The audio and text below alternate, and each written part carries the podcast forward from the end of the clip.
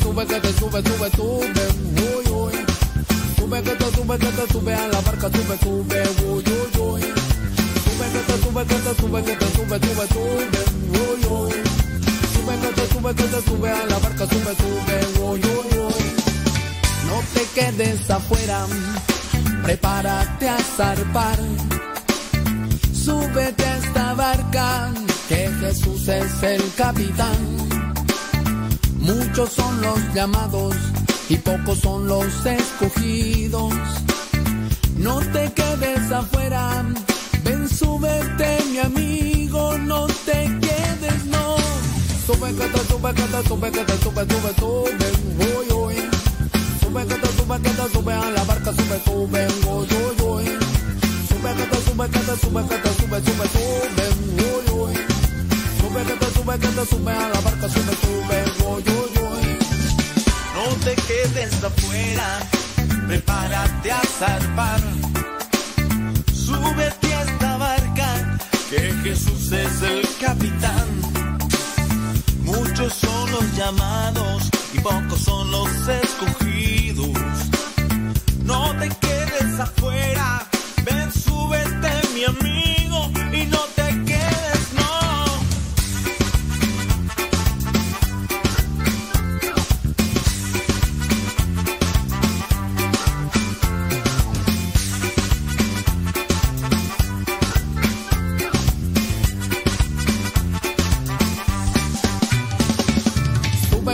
Sube, que te sube, que te sube, sube, sube, uy, uy. Sube, que te sube, que te sube a la barca, sube, sube, uy, uy, uy. Sube, que te sube, que te sube, que te sube, sube, sube, uy, uy. Sube, que te sube, que te sube a la barca, sube, sube, uy, uy, uy. Sube, que te sube, sube, que te sube, sube, que te sube, que te sube, sube, sube, sube, sube, que te sube, sube, que te sube, sube, que te sube, raqui, pam, pam. Sube, que te sube, que te sube, que te sube, sube, sube. Sube, que te sube, que te sube a la barca, sube, sube, uy, uy, uy. Sube, que te sube, que te sube, que te sube, sube, sube, uy, uy. Sube, que te sube, que te sube a la barca, sube, sube, uy, uy, uy. Sube, que te sube, sube, que te sube, sube, que te sube, que te sube, sube, sube, sube, sube, que te sube, sube, que te sube, sube, que te sube, raqui, pam, pam. Sube, que te sube, que te sube, que te sube, sube, sube, uy, uy.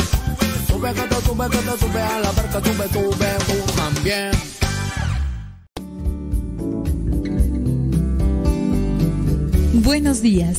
Iniciamos nuestra jornada poniéndonos en manos de nuestro Creador. Pedimos su gracia para enfrentar como hijos suyos cada reto que la vida nos presente, acompañados de María, la dulce Madre que nos invita a proclamar las grandezas del Señor. Camina con nosotros en radiocepa.com, emisora católica de los misioneros servidores de la palabra.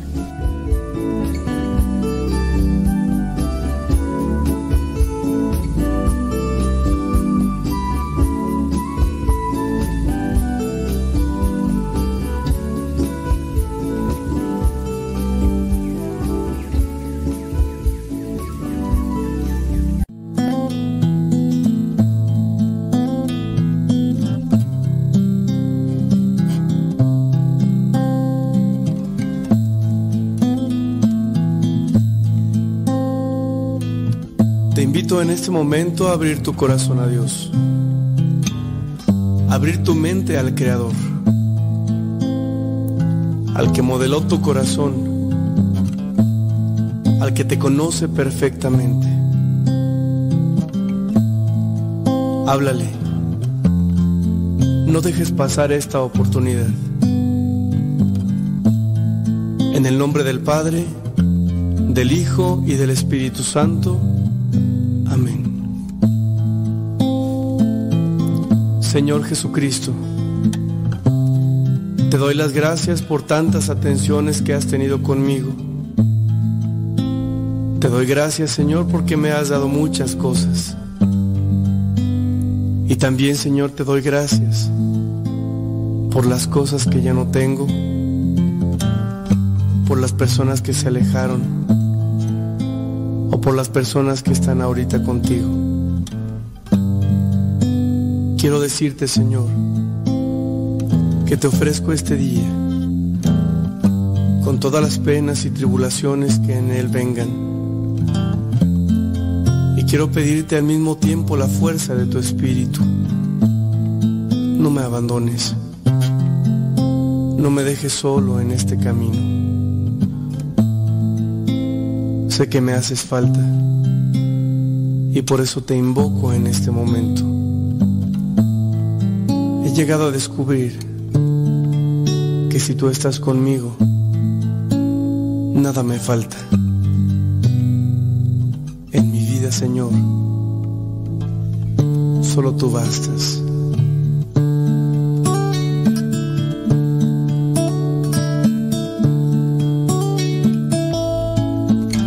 Sí, Señor, solo tú eres necesario en nuestra vida.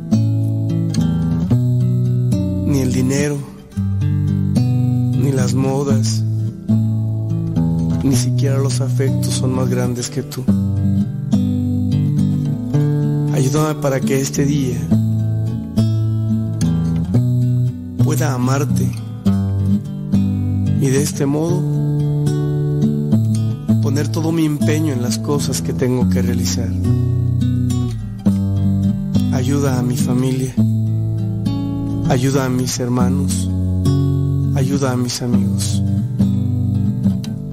Dame la oportunidad, Señor, de mostrarles a ellos quién eres tú, de decirles que tú eres el Todopoderoso y que solamente tú eres indispensable en nuestra existencia.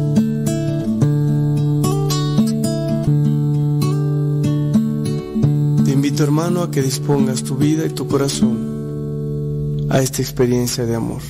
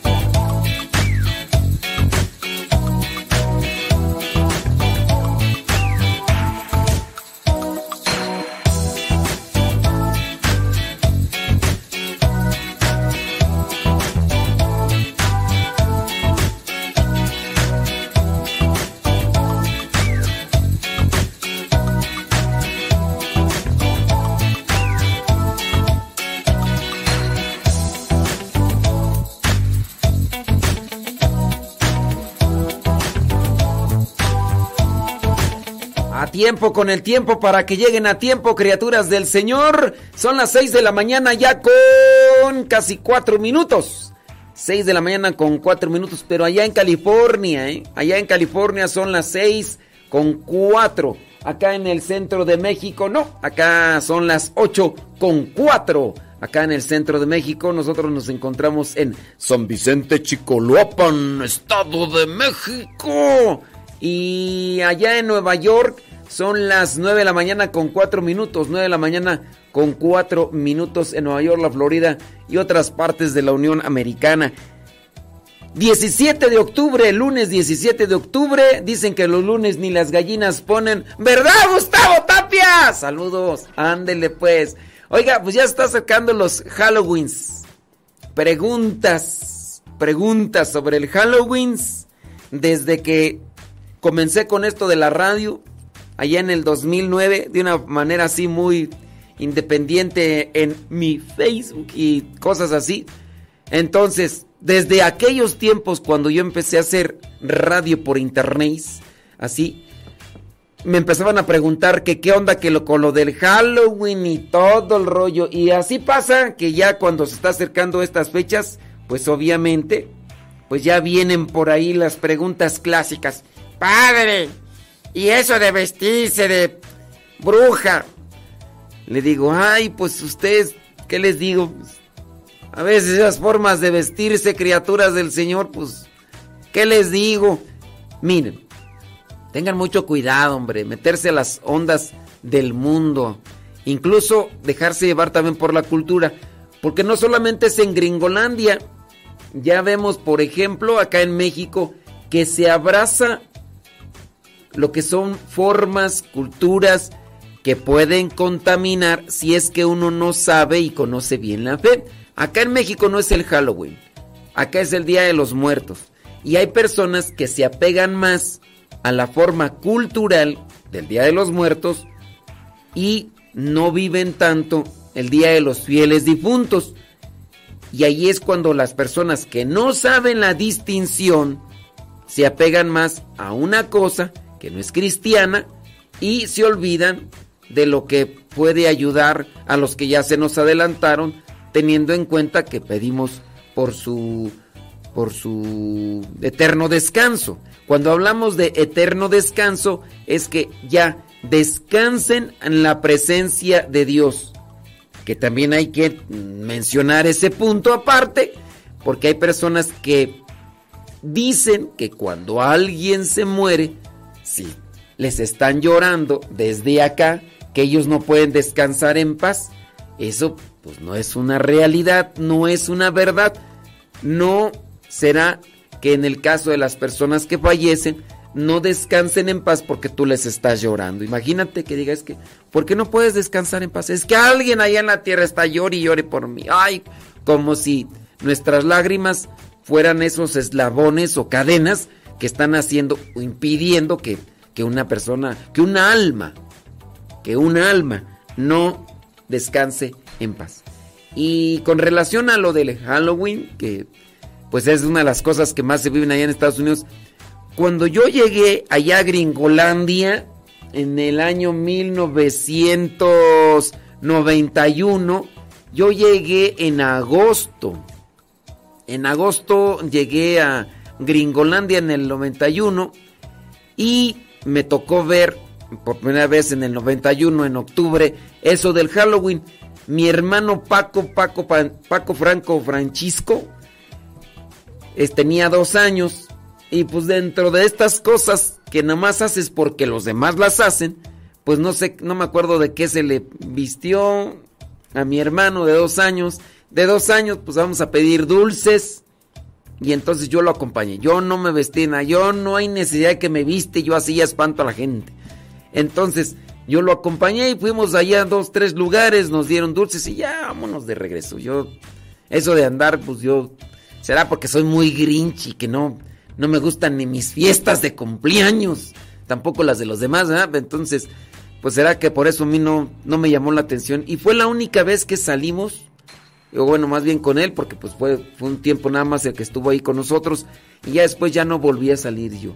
Pero ¿Para qué andarse apegando a estas costumbres? Y luego lo peor es que algunas personas quieren relacionarlo. Quieren relacionarlo y yo solamente les diría, tengan mucho cuidado de, dentro de estas prácticas que se pueden hacer más bien como una moda o también las prácticas a modo de forma o cultural, también pueden haber cierto tipo de riesgos o cierto tipo de peligros. El demonio es astuto, el diablo es astuto, Satanás es el maestro del engaño y siempre va a estar buscando que nos alejemos de Dios y nos acerquemos a su reino. Así que tengan mucho, pero mucho cuidado, criaturas. Y por ahí estaba mirando una página católica que hacía una recomendación de películas que hablan sobre la forma de, de, de acción del demonio. Y también aquí viene una pregunta que desde el 2009 siempre me hacen. ¿Por qué? Porque lo han dicho algunos sacerdotes. Dicen, el mirar películas de terror hace que le abras las puertas al demonio. Miren, no es que ver una película, ay Dios mío, ya se metió el demonio aquí. Pero puede pasar esto ves una película de terror, te acostumbras, te como que te familiarizas con esas cuestiones de terror. Tú no eres consciente de eso. Lo que ves en las películas puede serte sugerente o alguien que esté a tu lado, incluso puede ver que en la película están jugando la famosa Ouija y otras cosas más para invocar a espíritus. El que está a un lado a lo mejor tú no, pero el que está a un lado puede mirarlo como un juego y dentro de esa curiosidad que siempre nos domina a los seres humanos, a lo mejor esta persona con poca creencia o con nula creencia de las cosas de Dios puede decir, yo le voy a intentar a ver si es cierto lo que pasa en la película, porque eso es lo que pasa. Vemos una película, nos sugestionamos, nos ilusionamos y ya después andamos ahí hasta poniendo máscaras porque andamos queriendo hacer lo que hacen en las películas. Está que el niño cuando era muy famoso el, Superman, que el niño se puso una toalla color azul y se aventó desde un segundo piso porque pensó que iba a volar y pues bailó las calmadas. Ya está ya cantando con San Pedro. Pues esas cosas pueden suceder. No tanto de que pongo la película y ¡pum! Ya estoy yo este eh, abriéndole la puerta y ya están entrando los demonios. Pero sí podemos hacer que algunos o nosotros mismos nos familiaricemos tanto con las cosas del terror que después estemos haciendo o invocando espíritus malignos o haciendo ese tipo de prácticas porque pues lo miramos tan sencillo y lo miramos tan tan sin tan problema o lo miramos hasta cómico porque hasta eso se sacan películas cómicas y se ve como que si todo fuera gracioso. Y pues vamos a hacerlo para que sea gracioso. Y pues no mato.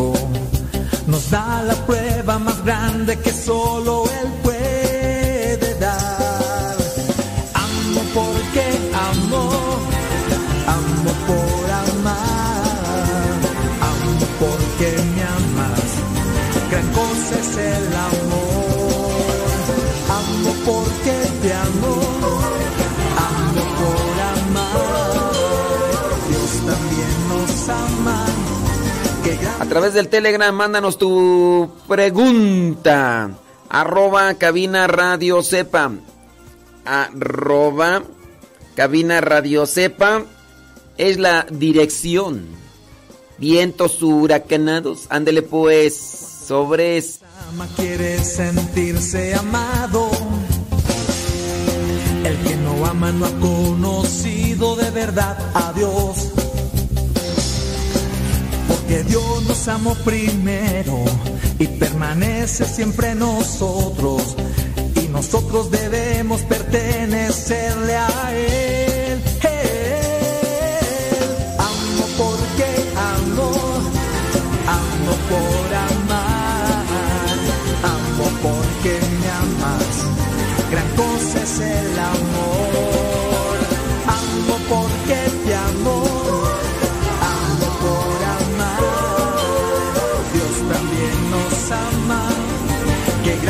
Ese amor.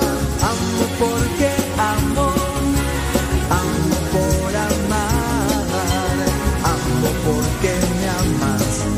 Gran cosa es el amor. Amo porque te amo, amo por amar. Dios también nos ama. Qué grande es ese amor.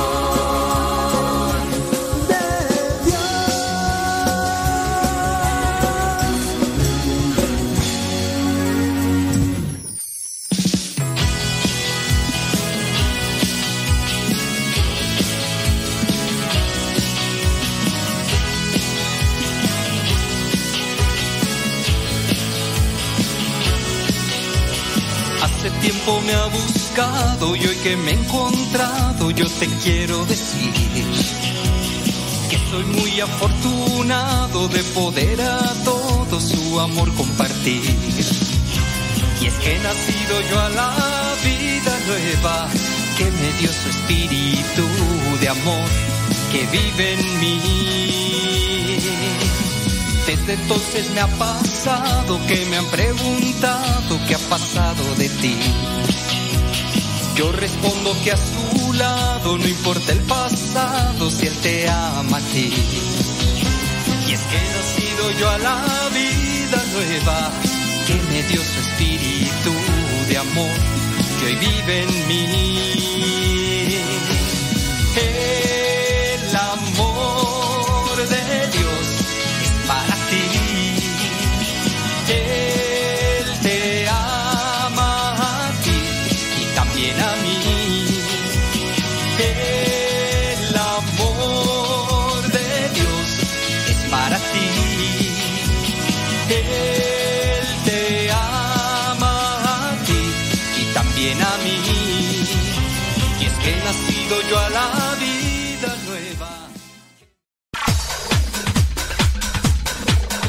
Santo no es aquel que nunca ha pecado, sino aquel que se levantó de sus miserias. Vamos a escuchar el segmento El Santoral de hoy y aprendamos de aquellos hombres algunas enseñanzas para poder mantenernos en el camino que nos lleve al encuentro con Cristo, es decir, en el camino de la santidad.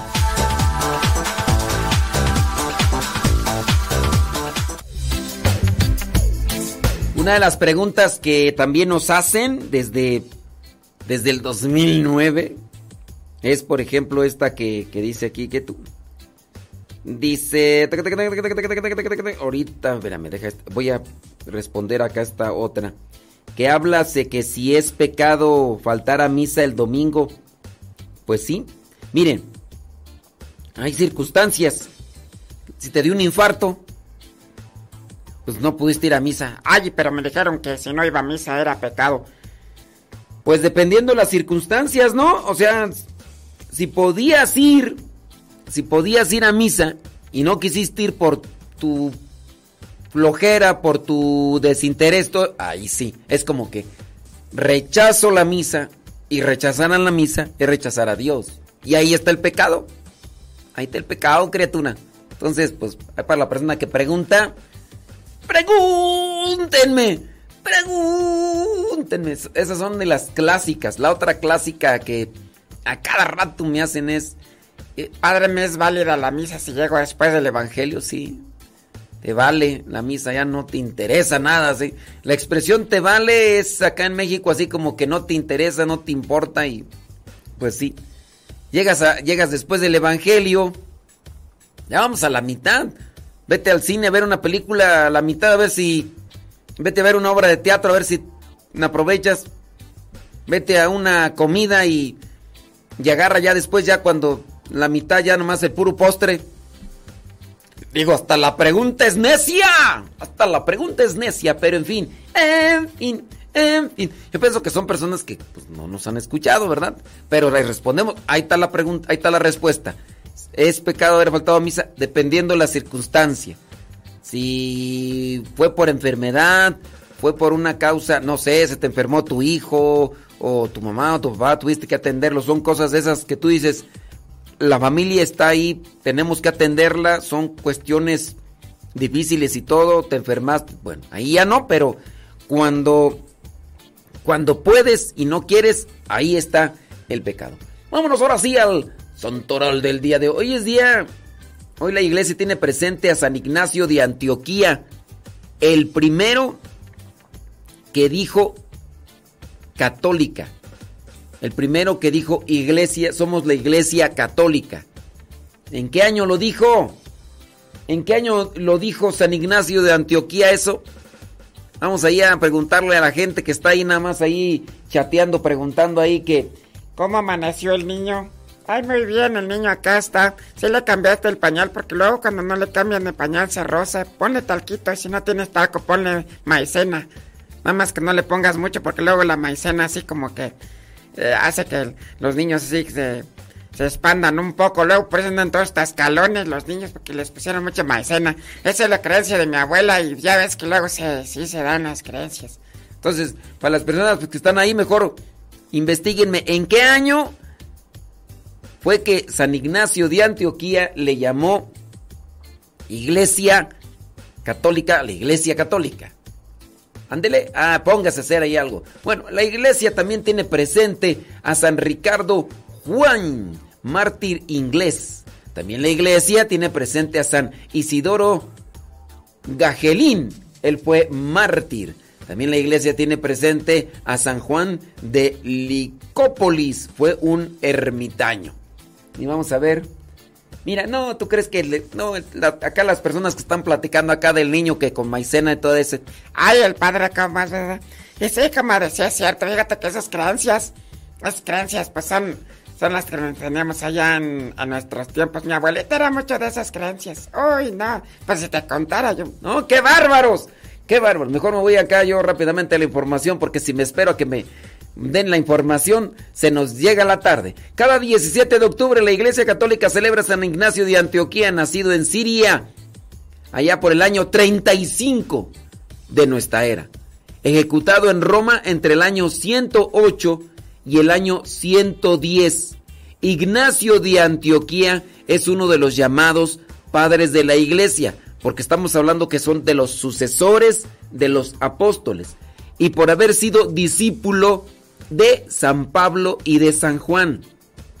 Es al mismo tiempo reconocido como uno de los padres apostólicos, padres de la iglesia, pero también padres apostólicos. Murió en el año 108. Estamos hablando de un tiempo contemporáneo así a los apóstoles. En este caso más a Juan, que fue el que vivió más tiempo. A San Ignacio de Antioquía se le atribuye haber llamado católica a la iglesia fundada por Cristo. Donde está Jesucristo, dijo, allí está la iglesia católica. Así lo escribió. Donde está Jesucristo, allí está la iglesia católica. Esto lo escribió San Ignacio de Antioquía en una de sus cartas pastorales, otorgándole ese título por primera vez el adjetivo católica. Acuérdense que la palabra católica significa universal. Viene del término griego católicos, que quiere decir universal. Entonces, la iglesia católica, es decir, que está en todas partes. San Ignacio fue el tercer obispo de Antioquía del año 70 al 107 en Siria y aunque no abundan los detalles sobre su vida antes de ejercer dicho cargo, se sabe con certeza de su entrega por la joven iglesia, hablando joven porque pues estaba iniciando, concretamente por la comunidad cristiana que Dios le encomendó, dice, una de las más numerosas y sólidas de aquellos tiempos. Para algunos es muy importante leer las sagradas escrituras, y digo sí, porque es palabra de Dios, palabra inspirada por Dios, escrita por los hombres, pero inspirada por Dios. Pero, ¿y por qué mucha gente no se da un tiempecito o no se da a la tarea de leer los escritos de los padres de la iglesia? Por ejemplo, los escritos y cartas de este que es San Ignacio de Antioquía. ¿Por qué la gente no los, no los busca? Tenemos un error ahí. Bueno, no tenemos, yo sí los he leído. Está, por ejemplo, el catecismo de aquellos tiempos que se llama el Enchiridión, que estamos hablando de escritos que son del año 40, 60 al año 120. Podemos decir que son escritos paralelos a la Sagrada Escritura del Nuevo Testamento. Porque nada más sería cuestión de que se ponga a estudiar un poquito e investigue de todos los libros del Nuevo Testamento cuál fue el primero que se escribió. En septiembre, que es dedicado a la Biblia, septiembre mes de la Biblia, ahí nosotros estuvimos dando esos datos cuál fue el primer libro que se escribió del Nuevo Testamento. Si también nos dedicamos a leer estos escritos de los santos padres, de los padres de la iglesia, conocidos así, van a encontrar muchas cosas que les pueden sorprender para bien, pero bueno. Eres tan sencilla como luz de amanecer Eres tú, María, fortaleza de mi ser. Tú eres flor, Señor. Te dejas acariciar por su amor. Eres tan humilde como el vuelo de un gorrión. Eres tú, María, el regazo del amor. Tú eres flor del Señor, te dejas acariciar por su amor. Yo estar. Siento, ya saben, mándenos sus mensajes ahí a través del Telegram. Arroba cabina radio sepa. No vamos a decir sus nombres. Para que no se queden expuestos. Porque. Porque de repente ahí sí. Dice por acá un mensaje, no lee el chisme completo, válgame Dios, quién sabe de qué estarán hablando. No me quiero meter en esos chismes, en esos chismes. Dice por acá una persona, excelente programa, escuchando el tema. Yo le comparto apenas la semana pasada, mi hija me platicó que sus compañeros de la escuela juegan al Charlie Charlie. Ella dice que es un juego. Ándele pues, ándele pues. Así le dijeron a mi prima que era un juego y mira, ya tiene tres niños. Mándenos un mensaje a través del Telegram, arroba cabina radio sepa. Arroba, arroba, arroba, arroba, arroba cabina radio sepa en Telegram. Dice, ella dice que es un juego en el que usan dos palitos o lápices y repiten ese nombre. Y si los lápices se mueven, quiere decir que sí está. Bueno, yo solo se lo comparto. Esto es un ejemplo de cómo muchas veces nos dejamos influenciar por las películas o juegos. Que porque pueden ser malos. Así es. Efectivamente. Efectivamente, así pasa. Bueno. Sí, porque... ¿Qué tú? Dice... A ver, por acá alguien me está escribiendo que San Ignacio de Antioquía dijo, eh, dijo que la Iglesia Católica en el 110. Pero mi, mi pregunta es, si San Ignacio de Antioquía murió en el 108, ¿cómo pudo haberlo dicho en el 110?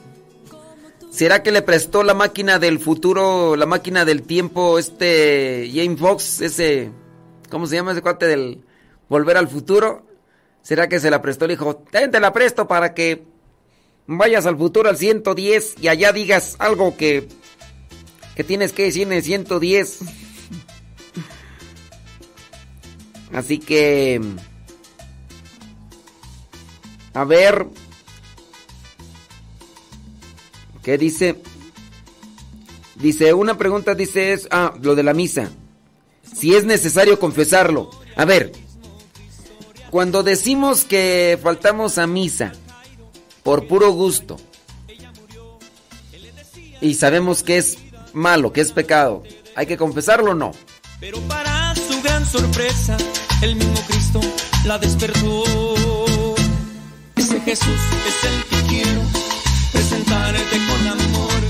Él cambiará toda tu vida y te dará la salvación.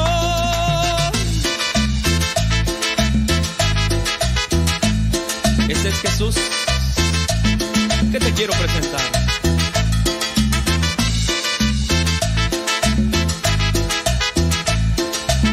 Y ahí te va otra historia, escúchala. Te contaré otra breve historia que Jesús realizó. Una mujer que 12 años por hemorragias ella sufrió. Solo tocó poco del manto y en ese instante ella sanó. Pero Jesús les preguntaba, alguien a mí me tocó.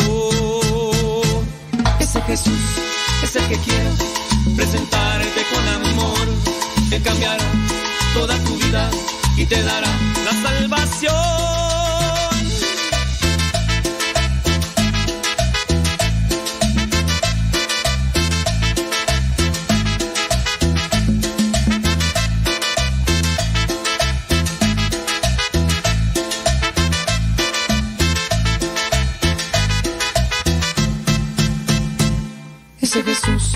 El que quiero presentarte con amor. Él cambiará toda tu vida y te dará la salvación. Ese Jesús es el que quiero. 31 minutos después de la hora, tiempo con el tiempo para que lleguen a tiempo en este día lunes 17 de octubre del 2022. Una persona por acá la dice que si no fuiste a misa porque te ganó la flojera, porque te ganó la desidia, si no fuiste porque te ganó la flojera, que si tienes que confesarlo, teniendo en cuenta de que no querer ir a la misa es no querer estar con Dios y si es considerado pecado. La pregunta es que te voy a hacer yo a ti.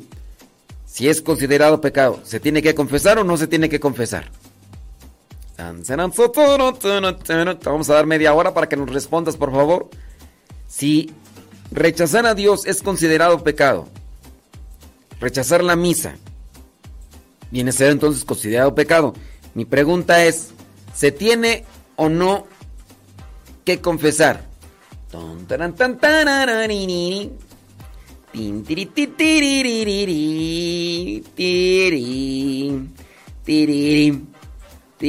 Bueno, pues ahí vamos a esperar media hora a ver si...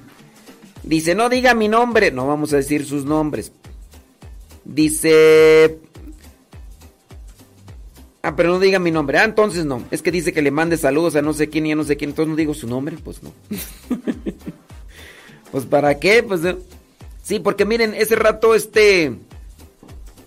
Con relación a esto de las influencias de las películas, yo les presentaba pues que desde mi modo de pensar y ver, porque no se tiene comprobado, no por ver una película de terror, se abre una puerta dimensional, una puerta con la tercera dimensión y entra uno el mundo espiritual. Yo ahí estoy esperando eh, a la persona ahí que me escribió que porque no fue a misa porque no quiso. Que le estoy diciendo que si es pecado, se tiene que confesar o no. Si es considerado pecado no ir a misa, a ver. Ahí voy a esperar, eh, a ver a ver a qué horas. Bueno, les decían no por ver una película se abre una, se abre una, una tercera puerta dimensional. Pero cuando empiezan las invocaciones a través de un juego, como lo que podría ser la sugerencia de hicieron esto en una película, ¿no? Y dicen los niños o los adolescentes o incluso la misma persona ya grande dice, pues vamos a hacerlo a ver si a ver si aquí pasa como pasó en la película. Pues el hacer eso y repetir ese tipo de cosas, eso sí lo, es lo que puede hacer la invocación. Y miren, no es tanto como que abrir portales, es dejarle abierta nuestra alma. Porque nosotros ahí estamos dando ese permiso como que, a ver, ven, a ver, manifiéstate, a ver. Y claro, algunos casos podría ser que se den a la primera. Algunos casos yo sí he sabido que a veces es cuestión de estar muchas veces jugando. Eh, por ahí, no sé qué pasó con, con él. Ya después le voy a preguntar a Erika. Erika, manifiéstate. ¿Qué salió? ¿Qué pasó con este muchacho que hace muchos años jugaron con un grupo, la Ouija? Varias veces se dieron manifestaciones así extraordinarias y sobrenaturales.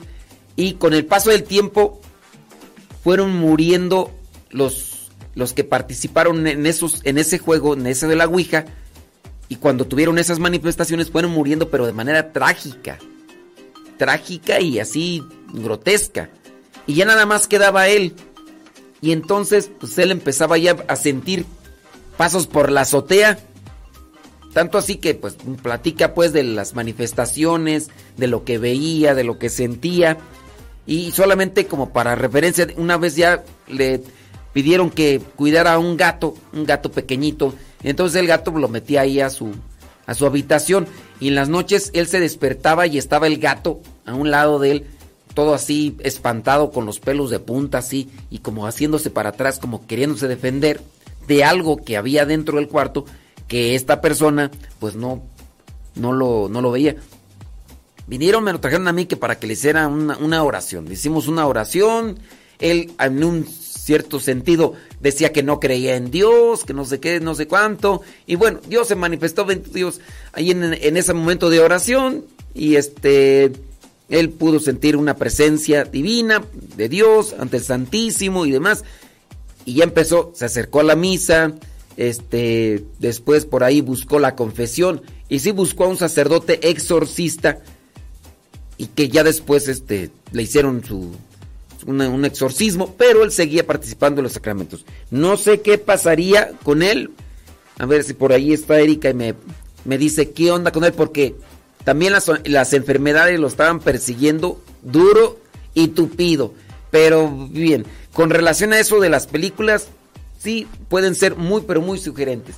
Mm, hay películas que yo sí podría decir he visto e incluso podría decir que nos ayudan a, a entender la manera de trabajar o la acción del demonio. Claro, no es una cosa que tú digas que la tienes que ver, pero mira, eh, hay una película por ahí, no sé en qué plataformas digitales podrían mirarla, se llama El demonio y el padre amor.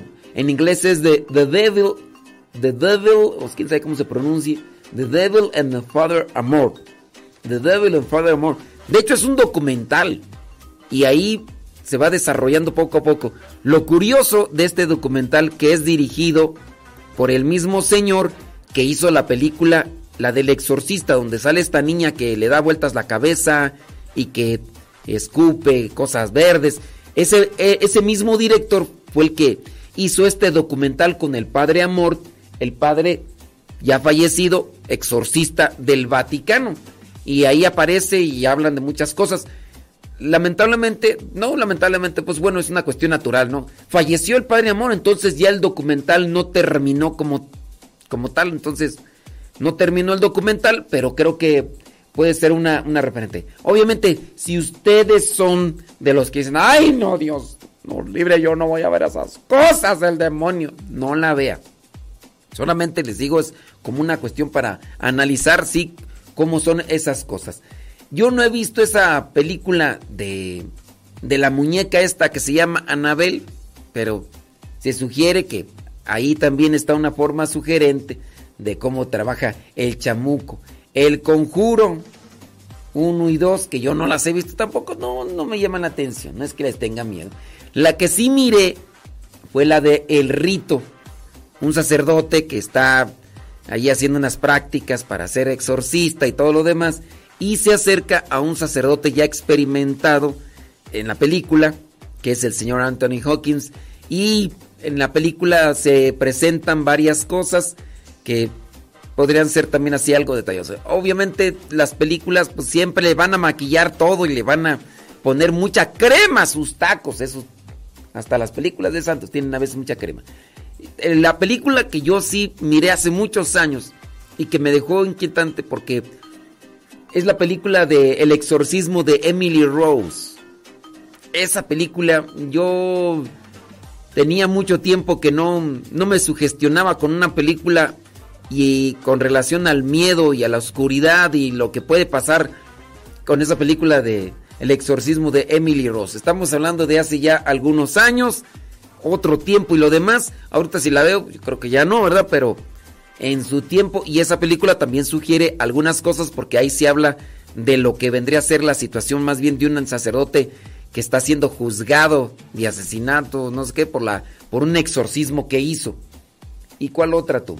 La de pues la del exorcista, pues sí, también tiene sus elementos. La número uno porque pues las otras yo ya las miré después y como que daban así como que risa. Entonces, El Exorcista es del año 1973. Imagínate cuánto tiempo pasó para que después este mismo director mm, hiciera o dirigiera más bien el documental de The Devil and the Father Amor, el demonio y el padre amor. Son algunas películas que les puede dar a conocer más o menos la acción del demonio y pues para también tener su cautela, su cuidado y no andarlo tomando a broma. Ahorita hay muchas películas de broma con relación a lo de los espíritus y eso y, y eso puede sugerir a que ah, no hay nada de malo, vamos a hacerlo a ver si a ver si pega.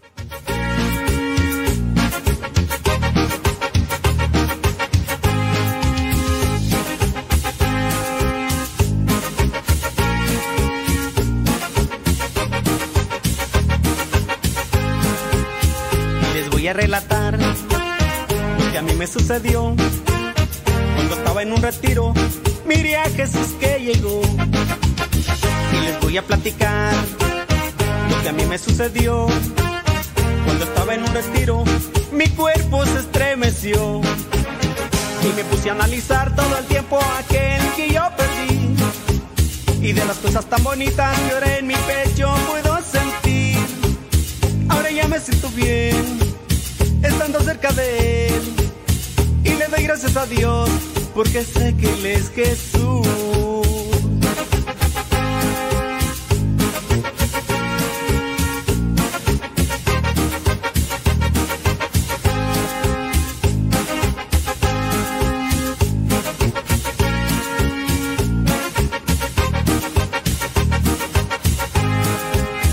Les voy a relatar sucedió estaba en un retiro, miré a Jesús que llegó. Y les voy a platicar lo que a mí me sucedió. Cuando estaba en un retiro, mi cuerpo se estremeció. Y me puse a analizar todo el tiempo aquel que yo perdí. Y de las cosas tan bonitas que ahora en mi pecho puedo sentir. Ahora ya me siento bien, estando cerca de él. Y le doy gracias a Dios porque sé que Él es Jesús.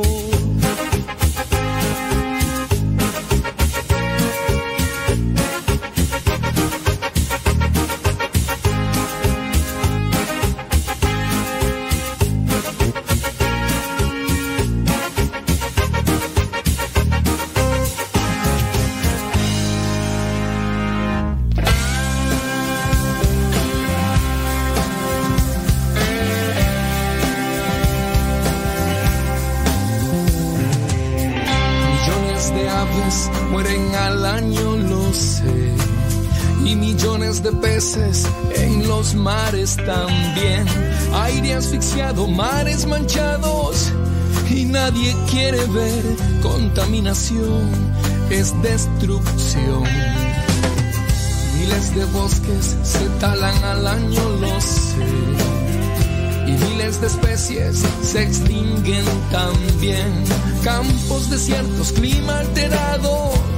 Y nadie quiere ver deforestación, es desolación. El hombre es depredador y él mismo es la presa.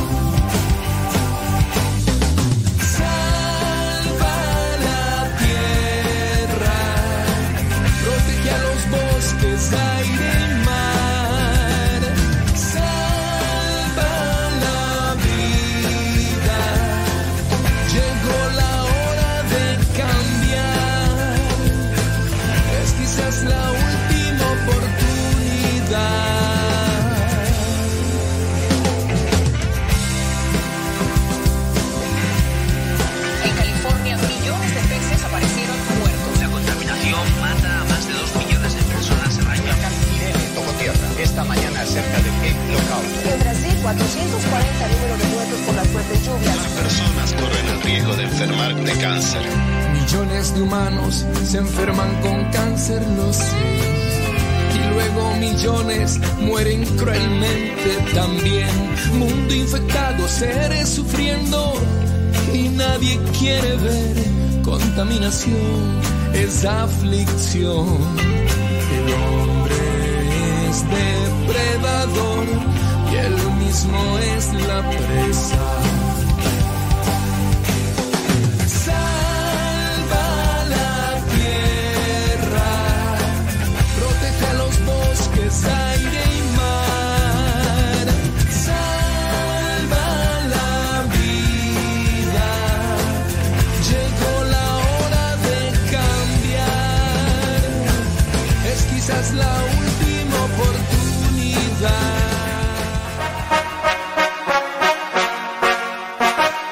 Pues sí, hombre, y no se reportó, no se reportó, qué bárbara. Sí es pecado, ya lo entiendo, vaya, sí. Por fin, entonces sí. Entonces sí lo debes de confesar, criatura. ¿Mm? Sí lo debes, es que yo estaba esperando, dije, voy a ver a qué horas. Entonces, sí hay que, cuando no se va a misa, por flojera, porque no se quiere, sí se tiene que confesar, ¿ok? Ok. Por acá estoy mirando mensajes que de buenos días, saludos, bli bli bli, blu blu blu, bla bla bla. Dice, si es pecado no ir a misa dominical por desidia, debe confesarse, bli bli bli bli. Una pregunta. ¿Puede explicar si está permitido invocar a las almas de los difuntos, la ofrenda y todas esas cosas? Miren, hablando de lo que es una tradición cultural, la tradición cultural está pegada a una creencia religiosa de nuestros antepasados, aunque todavía hay personas que también lo creen. Por eso es que se ponen las ofrendas, en este caso alimentos, en cierto tipo de, vamos a superficies elevadas, con flores y demás. ¿Y qué dicen? Vamos a poner aquí estas comidas para que el difunto, no, no, para que el alma del fallecido venga, absorba la esencia del alimento y ya se vaya.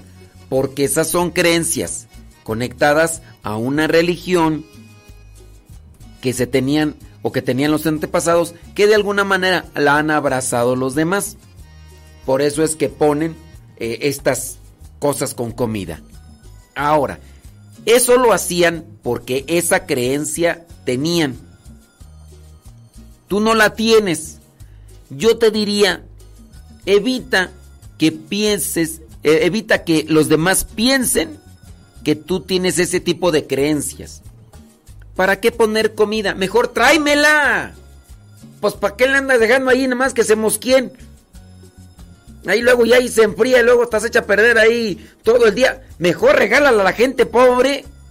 De maneras, el muerto me va a venir a comerle la esencia del... Ay, me vengo aquí. Imagínate que uno de los muertitos se comía tu comida nada más por puro amor y ni le gustaba. Y tú decías, ay, es que siempre se la acaba y por puro amor. Y a lo mejor, digo, no va a pasar, pero dentro de esa creencia fantasiosa que yo tengo, imagínate que el muertito venga así, que te digo, no viene, pero dentro de la del sarcasmo es viene el difunto y decir, ay, otra vez lo mismo. Ay, Dios mío, santo, si aquí con vida me la comía para que no me pegaras. Y, ahora otra vez, ay, no, ya mejor me regreso otra vez. Esa es como una cuestión, porque yo no creo en eso, no existe eso. De que vengan, oye, si ya son espíritus, no necesitan de materia, no necesitan de, de esencia de alimentos. Si son espíritus, ya no necesitan. Con el tiempo se reflexiona y se analiza más lo que vendría a ser esta cuestión espiritual. Y si es espiritual, ya no hay necesidad de lo material, ni de, en el caso de esencias, ni de aromas. Vengo aquí al mundo porque voy a oler flores de cempasúchil, huelen rechido. ¡Ay, qué toques me estoy dando! Pues no. Digo, ¿tú no crees en eso de que vengan las, los muertitos o las almas de los difuntos, vengan y, y respiren esa esencia? ¿Tú no crees? No pongas, no pongas comida en esos lugares donde a veces están las fotos de tus seres queridos por el Día de los Fieles Difuntos. No, no las pongas. Porque alguien va a pensar que tú crees en eso. Y si tú eres, pongámoslo así, tú eres coordinador del grupo de liturgia o eres del coro y tienes tu altar ahí, altar se refiere a una este, superficie elevada, eso es un altar, altar de lo que tú quieras. Y en esa mesa alta con un mantel con flores de cempasúchil y todo lo demás, tiene las fotos de los que ya se te adelantaron, al rato los alcanza, no te preocupes. Entonces ahí lo están ahí los que están ahí. Y tú qué dices, como decoración voy a hacer unas comidas típicas que combinen con estos colores para que se vea bonito. Porque tienes tiempo, porque tienes con queso las tortillas y lo acomodas, ¿no? Ah, bueno, lo pones ahí. Llega fulano de tal que no está muy acercado a la iglesia, que es más no conoce mucho de la fe. Tú eres el coordinador del grupo de liturgia.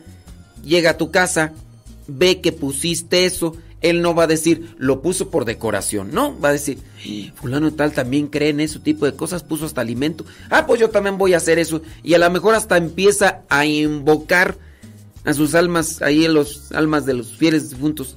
Empieza ahí a decirle, tía, vente a comer un pozole. Y sí, un pozole de esos que te gustaban retear todo. Tía, por favor, si me estás escuchando, porque pues a eso uno puede sugerir a las personas a que hagan este tipo de cosas que son invocaciones a los espíritus malignos. Los muertitos no vienen. Los muertitos no vienen. Los que andan aquí y que se cobijan bajo la apariencia de las personas que hacen o adelantaron son los demonios. Pues si son discípulos del maestro del engaño, si son discípulos del maestro del engaño, lo que van a hacer es engañarte. Esas personas que de repente dicen que son mediums, cajitas y lo que tú quieras, lo único que se están dejando llevar son por los espíritus malignos. Ahora van a decir, es que eh, esta medium me está diciendo lo que yo y la otra persona que se murió solamente sabíamos. Y además los demonios. Los demonios andan entre nosotros, gracias a Dios no los vemos, sino ya hasta nos viene una diarrea cuata de ver los espíritus malignos ahí andando entre nosotros. Pero gracias a Dios tenemos un ángel de la guarda que nos defiende y que por eso no nos perjudican. Pero cuando nosotros andamos haciendo las invocaciones, cuando nosotros andamos haciendo ese tipo de juegos para invocarlos, ahí sí le estamos diciendo, ángel de la guarda, quítate para allá. Vente demonio y y otras cosas más. Y por eso es que se afecta a la persona, porque en voluntad lo que está haciendo es una invocación. Y entonces por eso se perjudica. Entonces yo les diría, van a poner una superficie elevada, si ustedes le quieren llamar altar, que es lo propio, una mesa, una mesa, le pones un mantel, ya dentro de lo que vendría el mantel les pones algunas flores y les pones algunas fotos o le pones otras cosas, ya adquiere el nombre de altar. Es no es un nombre exclusivo solamente para eh, la mesa que está ahí en, dentro del templo para celebrar la Santa Misa. No, el altar es como mesa o silla, todo demás. Si tú el día 2 de noviembre quieres poner un altar con flores, velas y quieres poner las fotografías de los que ya se te adelantaron porque vas a orar por ellos, está bien. Pero yo te diría, eviten mejor andar poniéndoles comida ahí. Que a veces que le ponen pan y todo eso, luego se hace todo duro. Luego el que el que anda aprovechando es el canelo, el perrito, las, esa la chimoltrufia que andan por ahí en la calle que nadie les de comer y van y agarran los panes y se los andan comiendo. Pues yo digo, ¿para qué andamos haciendo ese tipo de sugerencias? Desde mi perspectiva. Si a mí me vienen y me dicen, padre, usted estaba diciendo ahí, y el padre fulano y tal, vayan, díganle a él. Vayan y díganle a él, pues a mí qué, pues yo le estoy diciendo, ¿por qué yo no haría ese tipo de cosas? Aunque yo no creo que vengan a comer o a tomar esencia de alimentos, pero ¿por qué no lo harían? Si quieren ponerle flores para rezar por los que ya se fueron, para que Dios tenga misericordia de ellos, pero así como que para andar así pensando que van a venir. Tenga mucho cuidado, digamos, que uno a veces lo toma a juego y, lo demás.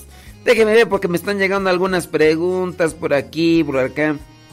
Dice, eh, ¿me podría dar su opinión sobre este video? Ay, no tengo chance ahorita de ver videos, ¿sí, criatura. Sí, no, no tengo chance de ver videos. Dice, qué pena, dice, acá en la parroquia van a poner ofrenda en la capilla del Señor de la Misericordia. Cada grupo pone algo y se lo pone al muerto. En vez de que se la lleven allá a las personas que no, que no tienen casa. Yo digo, de veras, yo, yo sé que van a decir, ay, es que es cultura. Así, pues es cultura. Y ya nomás porque es cultura lo voy a hacer, ¿no? Y con eso voy a perjudicar la fe de los más débiles o de los pequeños. De eso también nos va a pedir cuentas Dios, pero...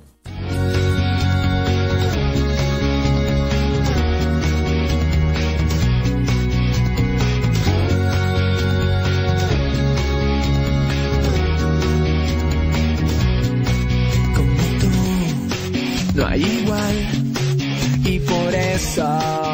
Levantamos tu nombre en alto, porque tú eres dueño de la vida que hoy tenemos. Y por eso te adoramos y jamás te dejaremos.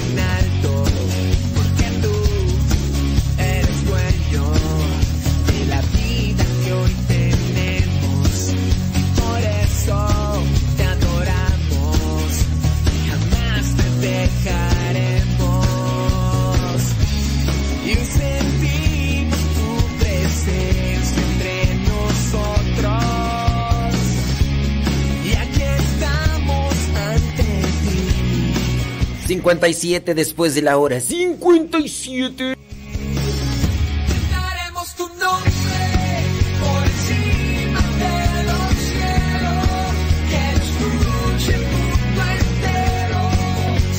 Dice por acá una persona, dice, en la iglesia donde yo asisto van a celebrar Halloween, eso es... ¿Qué tú? ¿Eso está bien? A ver. Halloween. ¿Cómo lo van a celebrar?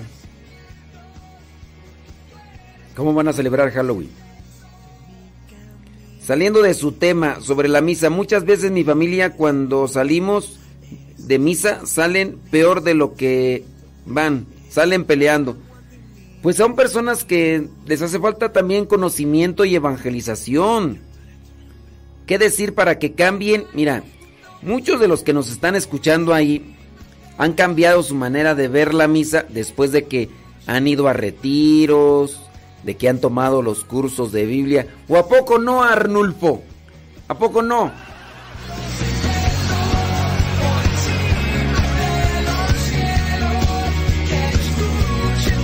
Entonces, para que cambie la perspectiva de la gente, pues también necesitan tener un encuentro con Dios. Ojalá, a lo mejor tú que me escribes, a lo mejor tú ya has participado de, retiros y todo eso, y, y, por eso dices, yo no soy igual que, que ellos, pero me da tristeza. Pues sí, ojalá y ellos vayan o invítalos. Aquí nosotros estamos en San Vicente Chicoloapan, Casa de Retiros. Busca Centro Nacional de Reconciliación en Google Maps. Soy de la cuadra de los buenos, de una estirpe de guerreros, de la gente del Señor. Y lucho por ganarme un día el cielo, máscara cabellera, por ganarme su perdón. Y lucho, lucho, ay como lucho. Y tanto lucho que ahora me dicen el luchador. Y lucho, lucho, ay como lucho. Y tanto lucho que ahora me dicen el luchador, el luchador.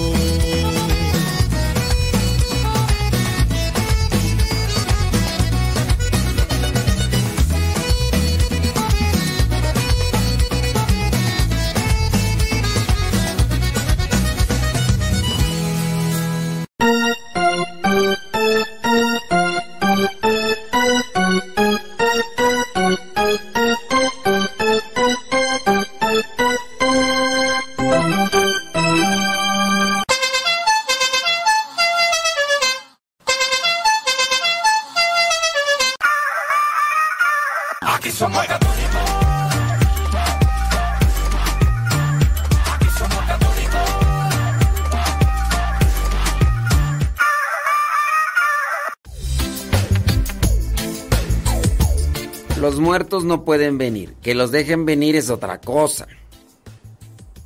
Los muertos no pueden venir. Si los dejan venir es otra cosa. Porque sí, algunos santos manifiestan que miraron a ciertas personas ya difuntas. Pero no es en voluntad propia del espíritu, sino con base a una misión especial o un permiso especial concedido por Dios. Obviamente si una persona está en el purgatorio no puede así como que dársele privilegio. Está en el purgatorio, lugar de purificación, y de repente que le diga a Dios, te voy a dar permiso para que vayas allá con fulano de tal. ¿eh?". Digo, puede ser, puede ser, pero sin duda lo que son las almas privilegiadas, almas que ya están ante la presencia de Dios, pues a ellas Dios les puede dar un cierto permiso especial para que se manifiesten. Para que se manifiesten. Pero eh, hay mucha diferencia. Dice, las ofrendas no las dejamos en el altar, las repartimos entre los asistentes. Y como se preparan muchos tamales, ¿y por qué no me traen para acá tamales? Tráigame tamales, aquí tengo como 80 jóvenes en formación. Y tráiganme acá muchos tamales, ¿no? A los muchachos de formación acá. En vez de dejar ahí fruta para las ofrendas de los muertos, tráigamela para los muchachos acá de formación, son como 80. Y luego están adolescentes, algunos de ellos, no hombre, cuando están adolescentes, cuando uno está adolescente uno come más. Tampoco no. No, tacos y tacos y platos y platos y. En vez de que las anden dejando ahí en el altar, sean más cristianos y tráiganme la ofrenda para acá para fruta, tráiganme tamales, comida para los muchachos de formación. Digo, si en verdad quieren agradar a Dios. Con las ofrendas ustedes no van a agradar a Dios. Dice... dice que eso de celebrar Halloween. Yo le pregunté a la persona que cómo es que van a celebrar Halloween. Y no me responde. Bueno, pues ni modo. Tampoco yo lo voy a responder. Dice... mm, ¿Qué más tú?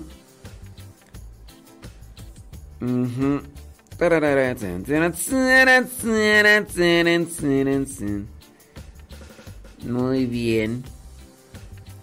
Una pregunta dice, mm, ¿puede explicar si está permitido invocar a las almas de los difuntos?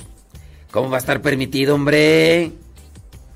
Invocarlas, se dice, aparécete, aparécete, abuelita, abuelita, dime dónde está el llavero, abuelita. Toma el llavero, abuelita. Y enséñame tu ropero. Te enséñame dónde dejaste. Pues no. No invoques. No invoques, porque mira, no van a venir. Si tú invocas a los difuntos, no van a venir. El único que se va a manifestar es un maligno, es un espíritu, un demonio. Y ahí sí, ahí sí, aguas, aguas, porque, porque si no, ¿para qué quieres? Eh, déjame ver. Muy bien, dice. Yo estoy lista trabajando y escuchando el programa. Qué bueno. Dice. Bli, bli, bli, bli. Blu, blu, blu, blu, blu. ¿A poco? Mira nada más. Mira nada más. Lo que viene ahí. Tiriririri, tiriririri. En la parroquia que sirvo habrá concurso de ofrendas. Mm. Ay, Dios mío, esta gente de veras. Los niños se van a vestir con disfraces y a pedir dulces. ¿Así van a celebrar el Halloween en tu parroquia? Qué lástima. Qué lástima. ¿Por, qué mezclar las cosas? Oye, al rato, al rato les van a hacer ahí concurso de bikinis. Porque también como es popular así en la sociedad, al rato van a hacer ahí concurso de bikinis. No sé quién sea tu sacerdote, pero le hace falta ver más babs. Le hace falta barrio a tu cuna.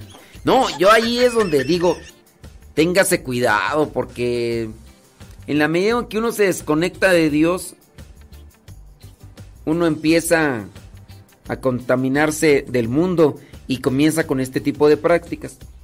Escuchando el tema de hoy y sobre ello, ¿nos podría recomendar algún material para entender un poco más?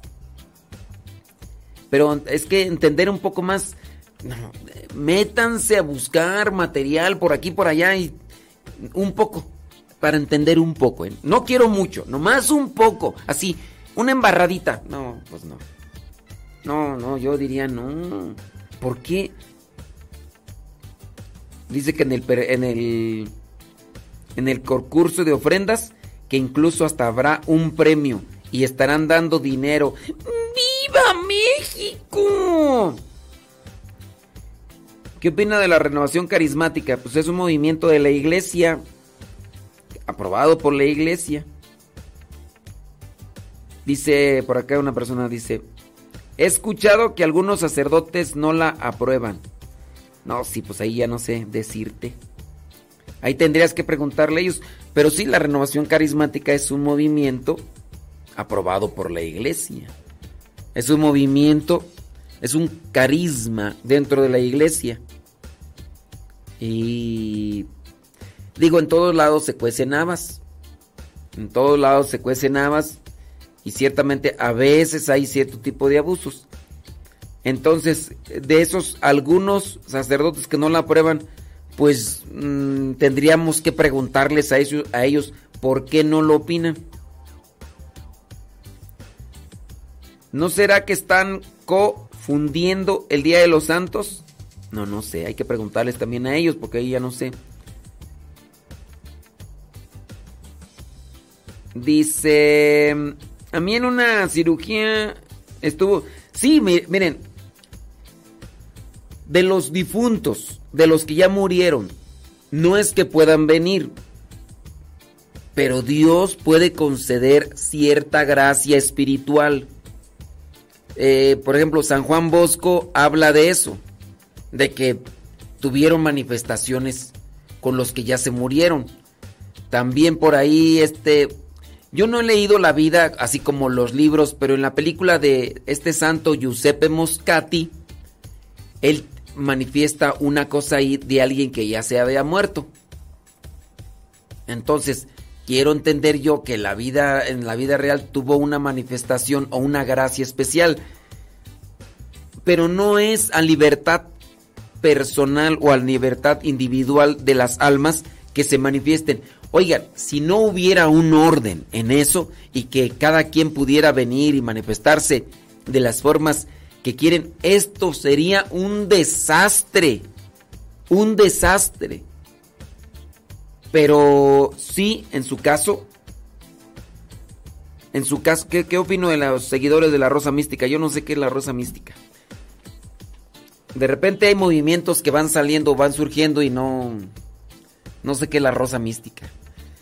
No podría opinar porque no, no sé. Aquí, aquí, sí somos católicos. Este, con relación a esto de la de las manifestaciones, si no hubiera un orden hasta en lo espiritual, fuera un desorden. Un desorden que, imagínate que cada alma que viniera hacía manifestarse. Hay cosas que Dios permite en cierta forma para la ayuda, pero así como que tú digas, cada quien viene, pues no. Eh, eh, puede ser, puede ser, miren, en ocasiones uno puede sentir o escuchar o a lo mejor presenciar manifestaciones y Dios tiene diferentes formas de expresarnos su amor, su compañía y no necesariamente estamos hablando de una presencia real. A veces pueden ser también del tipo de sugerencia o inspiración, como lo que son este visiones. Los profetas tuvieron visiones, visiones de ciertas cosas de lo espiritual. El mismo San Juan, el apóstol, dentro de lo que vendría a ser el Apocalipsis, es una visión que tuvo. No es que haya estado allá en el, en el cielo y vio esas cosas, pero tuvo una visión. Dios le manifiesta una visión y que le sirve para comunicarle algo del más allá al más acá. Entonces también Dios se puede manifestar por eso. Ajá. Son las 9 con 11 de la mañana. 9, o 9 con 11 de la mañana.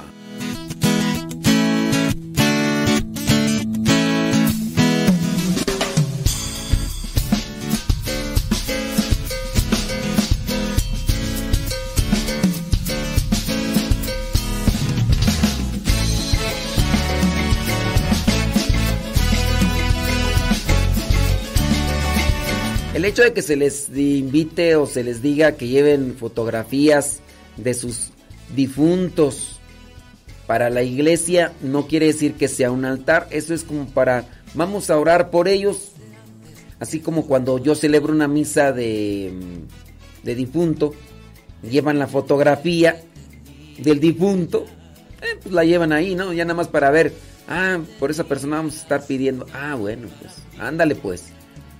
Pero si eso de los altares y eso no. Ay, Dios mío, pues ¿qué les digo? Ahora a ti te toca actuar. Da el paso que tienes que dar. Deja todo, toma tu cruz y sígueme. Ven y sígueme, no mires atrás delante está el reino, mi reino de paz. Ven y sígueme, no mires atrás, que delante está el reino, mi reino de paz.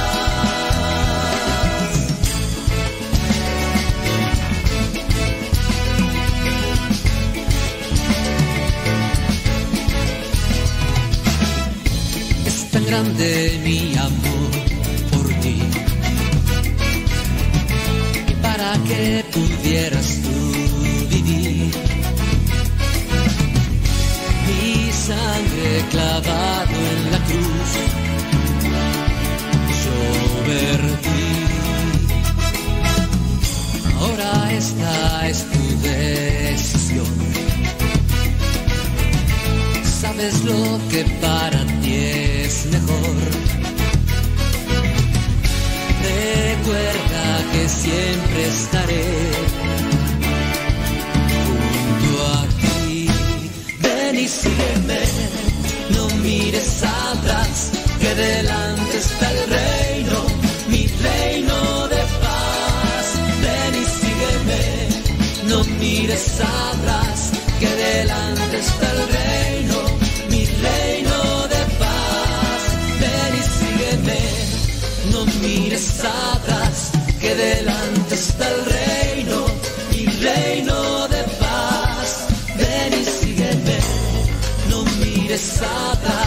que delante está el reino,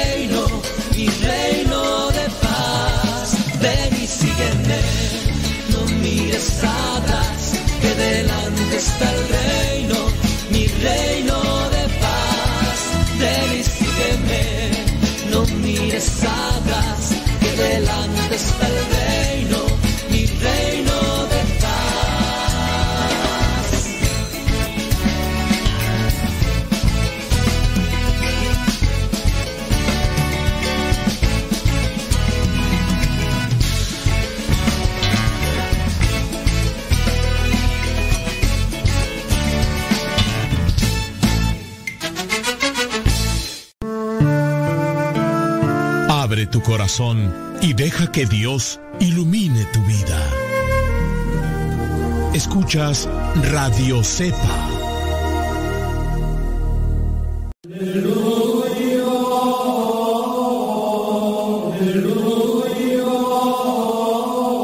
El 17 de octubre se celebra a San Ignacio de Antioquía. Ignacio significa lleno de fuego y el nombre le queda muy bien porque él estaba lleno de fuego de amor a Dios. Vivió en Antioquía, una ciudad famosa en Asia Menor. Aquella ciudad era la tercera en el Imperio Romano después de Roma y de Alejandría en Egipto. Era muy importante porque después de Roma era la ciudad que tenía el mayor número de seguidores de Cristo y además en ese lugar fue donde empezaron a llamarse cristianos los seguidores de Cristo. San Ignacio de Antioquía fue discípulo de San Juan. Después fue nombrado obispo de la ciudad durante 40 años. En sus magníficos escritos, San Ignacio dice que la Virgen María siempre fue virgen y fue el primero en llamar católica a la Iglesia de Cristo. Católica significa universal. Lamentablemente le tocó vivir en tiempo en que los cristianos eran perseguidos y condenados a muerte. El emperador Trajano lo condenó a morir martirizado y devorado por los leones. Fue llevado a Roma y antes de que las bestias le quitaran la vida, pronunció las siguientes palabras. Quiero ser devorado, molido como trigo, por los dientes de las fieras, para así demostrarle a Cristo Jesús el gran amor que le tengo. Su fe en Cristo y en la resurrección era más fuerte que el miedo que podía tener.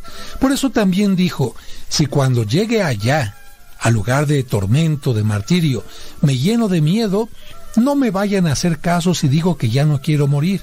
Que vengan sobre mí fuego, cruz, cuchilladas, fracturas, mordiscos, desgarrones y que mi cuerpo sea hecho pedazos con tal de poder demostrarle mi amor al Señor Jesús.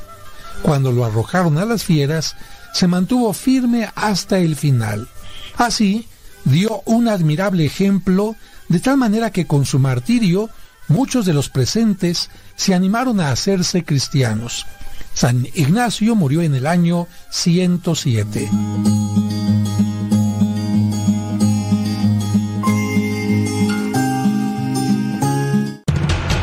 Radio Cepa, Radio Católica por Internet que forma e informa.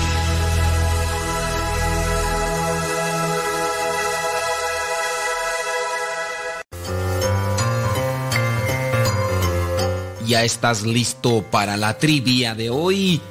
Vámonos pues. La pregunta del día de hoy es la siguiente. ¿Quién fue el primer hijo de Jacob ¿Quién fue el primer hijo de Jacob?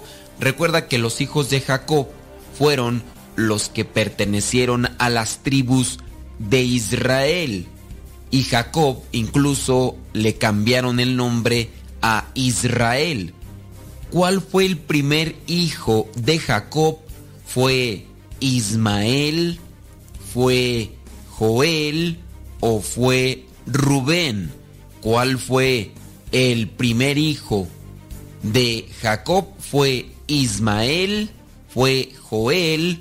¿O fue Rubén?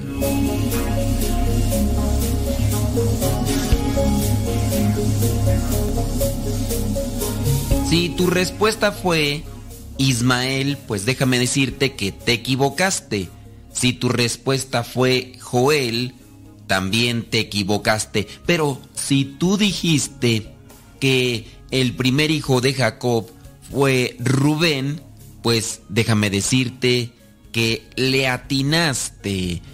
Lo podemos verificar en el libro del Génesis, capítulo 35, versículo 23, donde dice, los que tuvo con Lía fueron Rubén, su hijo mayor, Simeón, Leví, Judá, Isaacar y Zabulón.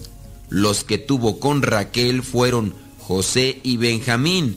Los que tuvo con Bilá, la esclava de Raquel, fueron Dan y Neftalí y los que tuvo con Silpa, la esclava de Elía, fueron Gad y Aser. Estos fueron los hijos de Jacob que nacieron en Padam Aram. Así que podemos verificar que el primer hijo que tuvo, que es el mayor, es Rubén y lo tuvo con Lía. Fueron doce tribus del pueblo de Israel aunque no todos fueron hijos de Jacob, porque ahí no entró José, José conocido como el soñador, aquel que incluso el mismo Rubén es el que siempre lo está defendiendo. No sé si recuerdas, pero en la historia de José el soñador, él era un muchacho que tenía sueños y se los compartía a sus hermanos era el más pequeño. Para aquel tiempo había sido el último que había tenido Jacob. Jacob lo quería mucho, le había hecho una túnica de colores muy bonita y sus hermanos mayores le envidiaban porque su papá, Jacob, lo apreciaba mucho. José tenía sueños y se los compartía a sus hermanos, pero estos sueños eran donde ellos tenían que acercarse a él y no comprendían qué era lo que les estaba diciendo. Con el tiempo también crece lo que es el odio, el coraje y un día José va a buscarlos, entonces los hermanos lo agarran, lo golpean y lo quieren matar, pero su hermano Rubén viene a defenderlo. Después, cuando Rubén no está, ellos lo venden y estos vendedores lo llevan hasta Egipto. Y es así que José se queda en Egipto, llega a interpretar los sueños del faraón, lo ponen como encargado y con el pasar del tiempo los hermanos de José llegaron a Egipto para comprar trigo y comida que se estaba vendiendo en aquel país José se da cuenta que son sus hermanos y ahí es donde comienza el traslado del pueblo de Israel a Egipto. Rubén era más consciente, Rubén era de las personas con madurez, era el mayor, no se dejaba llevar tanto por sus sentimientos. Trata tú también de ser una persona como Rubén. Rubén defendía a su hermano José, el más pequeño, que también tú seas una persona que defienda de las envidias, de todo tipo de sentimiento negativo, de orgullo y soberbia a tus hermanos. Rubén tuvo por hermanos a Simeón, Leví, Judá, Isaacar y Zabulón. Ellos llegaron a constituir buena parte de las tribus de Israel, incluyendo esto importante desempeño en la cuestión política, en el sacerdocio relativo a todo el pueblo de Israel. Ellos también fueron hijos de Elía. Solamente dejo ya una pregunta para reflexionar. ¿Y tú cómo te comportas con tus hermanos? ¿Eres como Rubén o eres como los otros hermanos que le tenían envidia y que eran orgullosos contra uno de los hermanos? Ojalá que todos los días cultives en tu corazón el amor, la fraternidad, la caridad, la madurez y la responsabilidad como lo presentaba en este caso Rubén, el primer hijo de Jacob.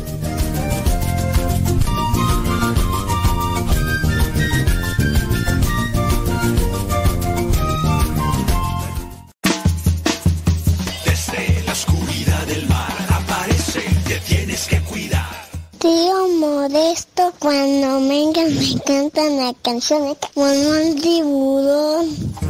Ahí viene,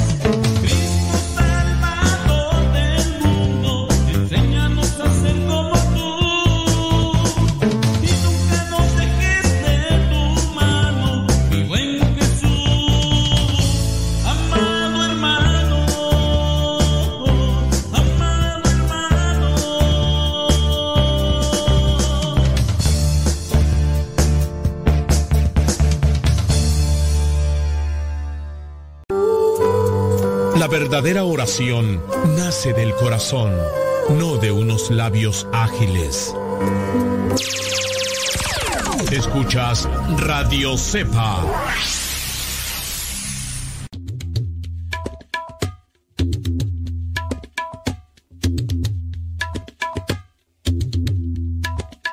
Se cuenta que un anciano analfabeto oraba todas las noches con tanto fervor y con tanto cariño que en cierta ocasión un rico jefe de una gran caravana lo llamó y le preguntó, Oye, ¿Por qué rezas con tanta fe?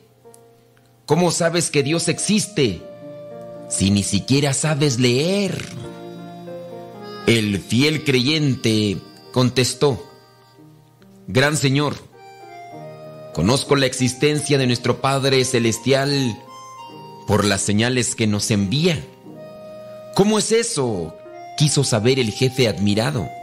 El humilde siervo explicó, Mire, cuando usted recibe una carta de una persona ausente, ¿cómo reconoce quién le escribió? La otra persona que escuchaba atentamente respondió, por la letra. El anciano volvió a decir, y cuando usted admira una joya, ¿cómo se informa sobre su autoría? ¿Sobre si verdaderamente es fidedigna? La otra persona contestó, por la marca del orfebre, claro. Cuando yo veo la firma de aquel que la ha creado, me doy cuenta que realmente tiene un valor. El siervo sonrió y agregó, cuando oye pasos de animales alrededor de la tienda donde usted acampa, ¿cómo sabe después si fue un carnero, un caballo o una vaca? El Señor agregó, pues sencillo, por las huellas que deja alrededor de la tienda. Así me doy cuenta de qué fue lo que pasó alrededor mío.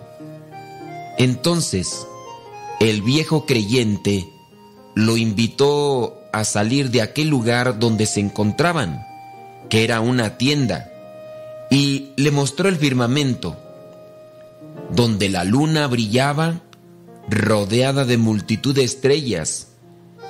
Y aquel anciano exclamó respetuoso, Señor, esas señales allí arriba no pueden ser de los hombres. En ese momento, aquel orgulloso caravanero se rindió ante las evidencias y allí mismo en la arena, bajo la luz plateada de la luna, comenzó a orar también. Dios, aunque sea invisible a nuestros ojos, nos deja señales de las más distintas formas todos los días al amanecer, en cada mañana serena y silenciosa. Hay muchos signos de Dios. Otra cosa es que no los quieras ver. En el calor del sol que calienta a los seres y en la manera en que permite la vida, en la lluvia que moja las praderas, corre en el lecho de los ríos y refresca las arenas calientes de las playas solitarias. Las señales de Dios están en los pastos verdes que alimentan el ganado y en la vida obstinada del desierto que arde en el calor achicharrante del verano. Podemos encontrar señales de Dios en los campos floridos de los diferentes continentes, pero también en el canto alegre de aquellas aves que nos despiertan muy temprano. Bueno, si es que todavía donde tú vives las han dejado habitar. Las señales de Dios son también visibles en las noches bordadas de estrellas y en las tempestades que limpian la atmósfera con sus rayos purificados. Las obras realizadas por los hombres son firmadas para que no se confunda el autor. En cambio, las obras de Dios, ¿sabes? No llevan su firma porque sencillamente y solamente Él es capaz de crearlas, nadie más. Es por esa razón que Dios no precisa poner el nombre en una etiqueta, en cada acción que realiza o en cada cosa que ya existe, porque solo Él puede crearlas. Partiendo del principio de que no hay obra sin autor, todo lo que no es obra del hombre, entonces podemos sacar la premisa filosófica y lógica. Si no es obra del hombre, ¿quién la creó? pensar que es generación espontánea, que se creó de la nada es un absurdo. Así que no creas a todo aquel que viene pensando que es muy inteligente y sabio, diciéndote que Dios no existe porque simplemente no lo ha visto. Una cosa es que no lo haya querido ver, porque si una piedra la encuentras arriba del décimo piso de un edificio, esa piedra, al no tener alas, no podría llegar por sí sola a ese lugar. Así todo lo que Dios ha creado. Sé sensible, pero sobre todo, sé humilde para que puedas reconocer al autor de todo lo que nos rodea, Dios.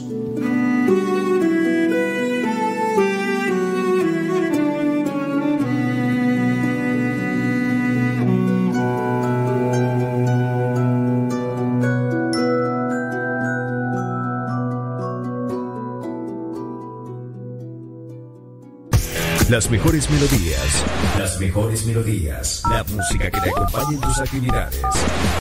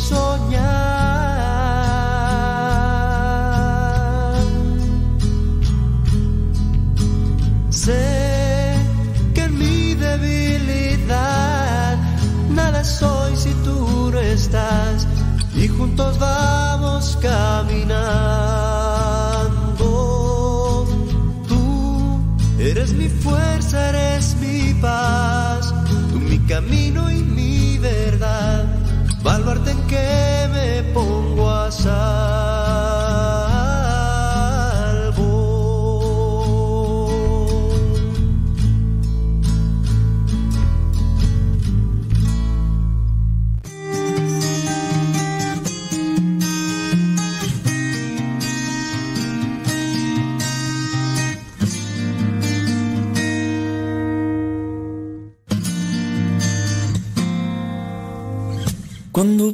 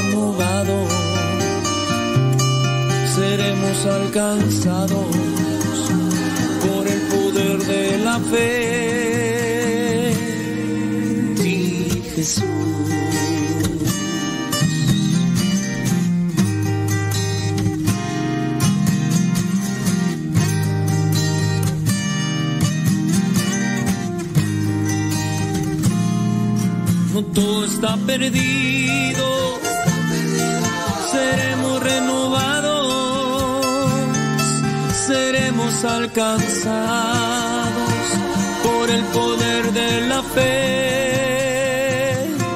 Todo está perdido, seremos renovados, seremos alcanzados por el poder de la fe. Todo está perdido, seremos renovados, seremos alcanzados por el poder de la fe. Todo está perdido, seremos renovados, seremos alcanzados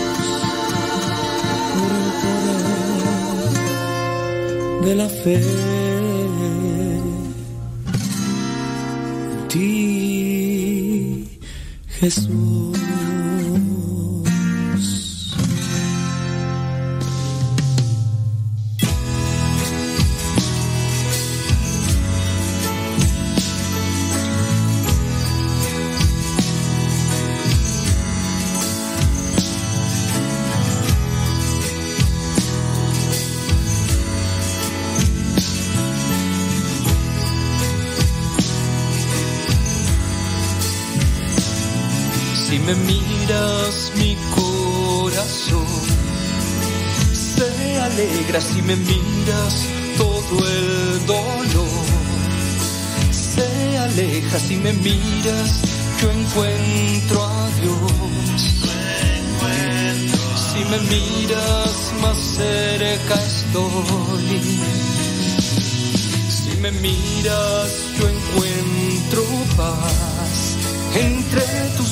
Si me miras yo siento amor por mis hermanos si me miras yo encuentro a Dios 9 de la mañana con 46 minutitos. ¿Cómo les va? ¿Todo bien? Ándele pues, es lunes. Dicen que los lunes ni las gallinas ponen. Pero tú y yo vamos a ponerle rayo sol tigre. ¿Dónde están las gallinas? ¿Dónde están las gallinas? Gallina- Aquí están. Sí, eh, vamos a ponerle rayas al tigre. Gracias. Mándenos sus mensajitos, sus comentarios, sus preguntas a la dirección arroba cabina radio sepa. Arroba. Agarren el gato. valiente, la siempre creyente, eterno es tu amor. Hermosa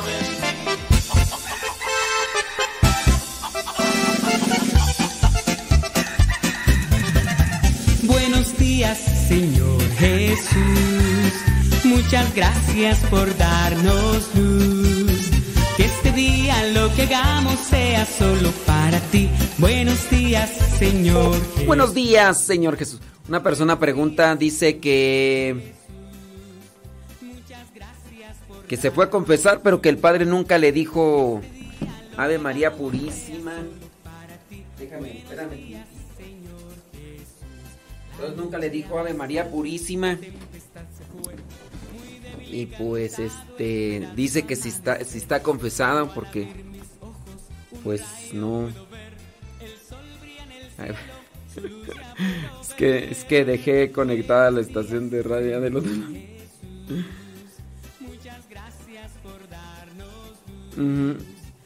Este, ¿en qué estábamos tú? Ah, sí que mm, que el padre nunca le dijo Ave María Purísima, que si vale la confesión. Ahorita vamos a decir eso. Que este día lo que hagamos sea solo para ti. Buenos días, Señor Jesús. Buenos días, Señor Jesús. Muchas gracias por darnos luz. Este día lo que hagamos sea solo para ti. Buenos días, Señor Jesús. La noche ha pasado, la tempestad se fue. Muy débil y cansado esperando amanecer. Pero al abrir mis ojos, un rayo puedo ver. El sol brilla en el cielo, su luz ya puedo ver. Buenos días, Señor Jesús. Muchas gracias por darnos luz. Que este día lo que hagamos sea solo para ti. Buenos días, Señor Jesús. Buenos días, Señor Jesús. Muchas gracias por darnos luz. Que este día lo que hagamos sea solo para ti. Buenos días, Señor Jesús. Los pajarillos cantan, elevan su canción. También las palomitas ensalzan al Señor. La flor, la mariposa exhibe su color. Del fondo de mi alma yo canto esta canción. Buenos días, Señor Jesús. Muchas gracias por darnos luz. Que este día lo que hagamos sea solo para ti. Buenos días, Señor Jesús. Buenos días, Señor Jesús. Muchas gracias por darnos luz. Que este día lo que hagamos sea solo para ti. Buenos días, Señor Jesús. Buenos días, Señor. Buenos días, Señor. Buenos días, Señor Jesús. Está registrado. Bueno, igual no sé si les gustó. si no les gustó, pues ni modo, ¿verdad? Este, a mí no me gustó tanto, ¿verdad? No sé, como que yo estoy más acostumbrado a la otra. Sí. Como que me gusta más la otra. Sí, la de. La, la que hemos puesto casi siempre. Casi siempre. ¿Dónde está? ¿Dónde está? ¿Dónde estás, corazón? Ayer te encontré. Esta, mira. Ahí está. Cumpleaños feliz,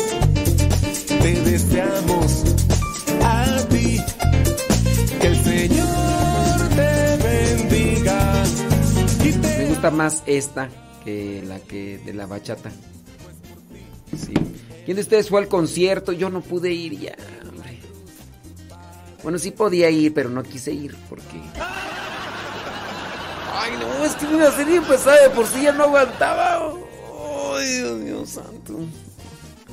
Entonces, pues sí, a la mero no fui. Porque dije, puedo ir, pero se me va a complicar todo. Y la verdad yo quería dormir temprano. Y sí, sí dormí temprano, me fui a dormir a las 11 de la noche. Entonces ya no fui. Y bueno, para los que ven el diario misionero, pues ahí ya se dieron cuenta, ¿no? Ahí ya se dieron cuenta. Y este... Y pues sí, dije yo, pues... eh, ya... Dije otro día, otro día. Sí, es que me la iba a ver un poquillo complicada, entonces... Pues... Opté por no ir y... Y bueno... Al otro día ya me tuve que levantar eh, porque me dolía la espalda de tanto dormir. Como dormí seis horas, entonces ya mi espalda ya hasta me dolía. Y, dije, no, ya son muchas horas acostado, mejor me levanté. Yo dije, no, Dios mío.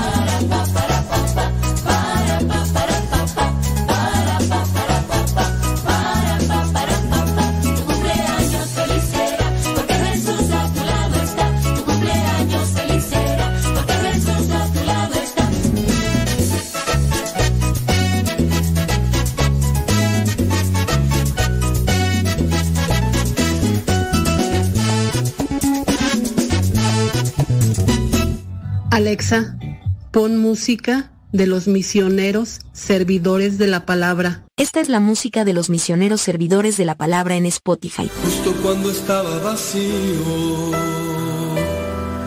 y creía que no habitabas en mí. Verbo de Dios. Con un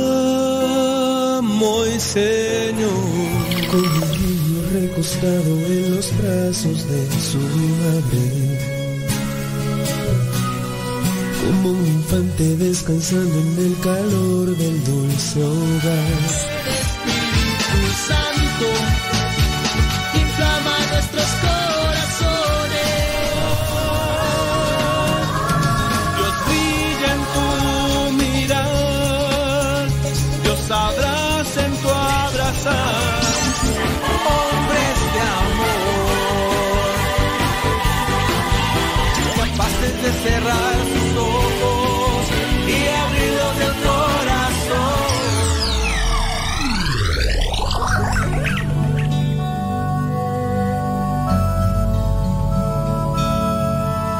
El Evangelio de todos los días directamente hasta tu celular. Es muy sencillo.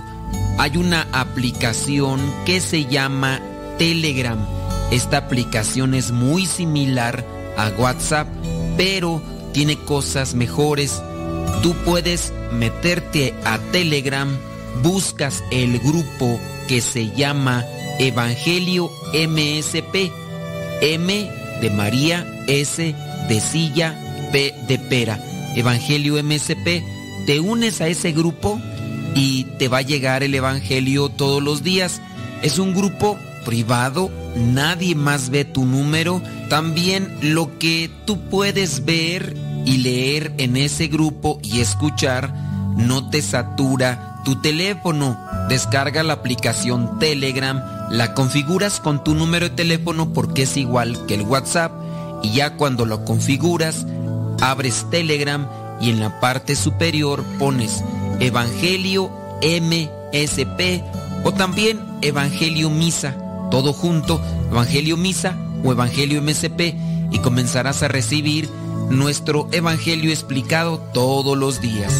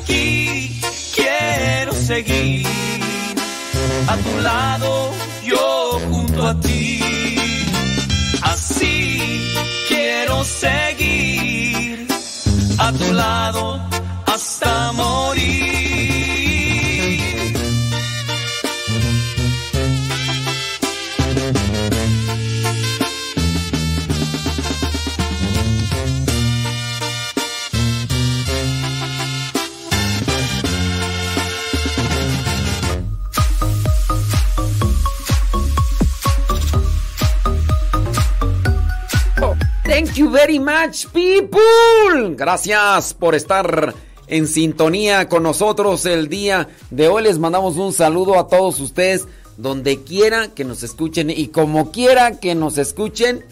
Gracias. Muchas, pero muchas gracias. Gracias a la vida que me ha dado tanto. Mándenos sus preguntas, sus comentarios y ahorita los leemos. Mandamos saludar a Loes Malejos allá en Quetzaltenango, Guatemala. Gracias. Dice por acá. ¿Quién más tú? Odalis allá en Perú. Saludos. Gracias. Eh, tam, eh. Dice, saludos, dice Beatriz Ramos Ayala desde Dallas, Texas, gracias. Beatriz Padilla desde Oklahoma City, gracias. Muchas, pero muchas gracias. Déjame ver quién más, tú por acá. Bli, bli, bli. Saludos a Julia Valencia. Julia Valencia, ¿cómo andamos? ¿Qué dice? ¿Qué dice el buen Benja? Mándele, allá en Uruapan, Michoacán. Saludos, déjame ver, dice... Ah, mira nada más. ¡Qué bárbaro! ¡Qué bárbaro! Saludos hasta Huichapan Hidalgo, allá está Andy Peralta, gracias. Muchas, pero muchas gracias. Gracias a la vida. Que me... Lidia Duarte, allá en La Puente, California, gracias. Thank you very much. ¿Dónde más nos escuchen? Bueno, mándenos sus mensajitos. Mirando por ahí, dice que consejos para... ¿Para qué tú? Dice que consejos de exorcistas para protegernos de maldiciones o hechizos. Cuando yo lo veía dije, a ver, pues esto no solamente para, es para protegernos de maldiciones o hechizos. Es decir, Yo no sé si sea una postura mala de la página católica que presenta así el artículo, porque creo yo que al mirar estos consejos que dan unos supuestos exorcistas, porque ahora, si lo presentamos solamente como consejos para protegernos de maldiciones o hechizos, pues entonces nada más lo vamos a tomar por esa línea. Más bien sería consejos para llenarte más de Dios. Si Dios está contigo, no debes de tener miedo. Si Dios está contigo, no, no hay por qué preocuparse. Pueden venir y pasar un montón de cosas, pero no hay por qué preocuparse. Pero bueno, es lo que dice el artículo que se pone acá en una página católica. Dice, dos exorcistas explicaron la importancia de la protección espiritual y ofrecieron una serie de consejos para que los católicos no queden, no queden indefensos frente a las maldiciones. El padre Teofilus, dice, conocido allá en, ¿qué es? En Gringolandia, pues que supuestamente es eh, exorcista. Y antes de que me venga la pregunta que si yo tengo algo en contra de los sacerdotes exorcistas, no, yo no tengo nada en contra de los sacerdotes exorcistas, pero yo presento una crítica que digo, es válida, porque si ellos dicen consejos para eh, hacerle frente, consejos para lograr inmunidad o consejos para protegernos de maldiciones o hechizos. O sea, lo que tú vas a recomendar solamente va a servir para eso. Porque si tú nada más lo estás presentando que, para, que va a servir para librarme de eso, pues no. Bueno, este padre Teófilos, no creo que me vaya a escuchar nunca, pero padrecito, yo... ah, Si, si ustedes presentan eso así, yo diría que no. Y el otro es el padre Paolo Carín. Otro, ¿de dónde es este? No me dice dónde. Bueno, no dice de dónde, de dónde, de dónde está este otro. Mm, parece que están allá en Gringolandia. ¿Ustedes los conocen? El padre Teófilus y el padre Paolo Carlín. No, no es que tenga yo algo en contra de ellos, no. Pero yo sí creo que al presentar los, estas menciones como consejos para protegernos de las maldiciones o hechizos, entonces solamente se va a estar buscando para eso. Por ejemplo, dice, eh, evita las cosas malas y confiesa el pecado. O sea, solamente para evitar eh, lo que vendría a ser la acechanza del enemigo, para evitar ese tipo de maldiciones o hechizos, me tengo que confesar. Solamente para eso. Yo diría, hay que confesarse seguido y en la medida en que nos confesemos seguido, vamos a estar limpios en nuestra en nuestro ser, en nuestra alma. Y si estamos limpios en nuestra alma, y eh, ok, si yo me confieso seguido, también ten- debo de tener propósito de enmienda. Y el propósito de enmienda es evitar, evitar eh, eh, todas las cosas malas. Por ejemplo, acá Naye dice, pues se presta a supersticiones. Pues sí, se presta esto a supersticiones. Dice otro consejo de estos dos exorcistas. Lee las escrituras. O sea, que yo, o sea, la recomendación es que para evitar hechizos y- y maldiciones y todo ese tipo de cosas, debo de leer las escrituras. Que no es leer las escrituras para saber lo que me quiere decir Dios, para llenarme de la palabra de Dios, para nutrirme de la palabra de Dios. Entonces, ahora lo voy a leer para evitar que los hechizos, maldiciones y bru- brujerías me afecten. Digo, lo podemos tomar de esa manera. Entonces ya, ¿por qué estás leyendo las escrituras? Para evitar que, que alguien me haga una maldición. Para evitar que alguien me haga un, un hechizo. Ah, entonces no lo lees para llenarte de Dios. No, no, no lo leo para llenarme de Dios. Porque mm, esto lo dijo los padres exorcistas. Y pues no. Dice, por ejemplo, otra. Reza. O sea, para evitar maldiciones, para evitar hechizos y demás, reza. O sea, eso es el motivo. Yo, yo diría, consejos para llenarte de Dios. Y si te llenas de Dios, si Dios está contigo, nadie podrá hacerte daño. Si tú estás del lado de Dios, todo saldrá mejor. Digo, pues ¿para qué tanto brinco? Dice, busca los sacramentos. Se puede malentender esto y es que si hay gente que lo puede agarrar por ese lado. Hay gente que lo puede agarrar por ese lado.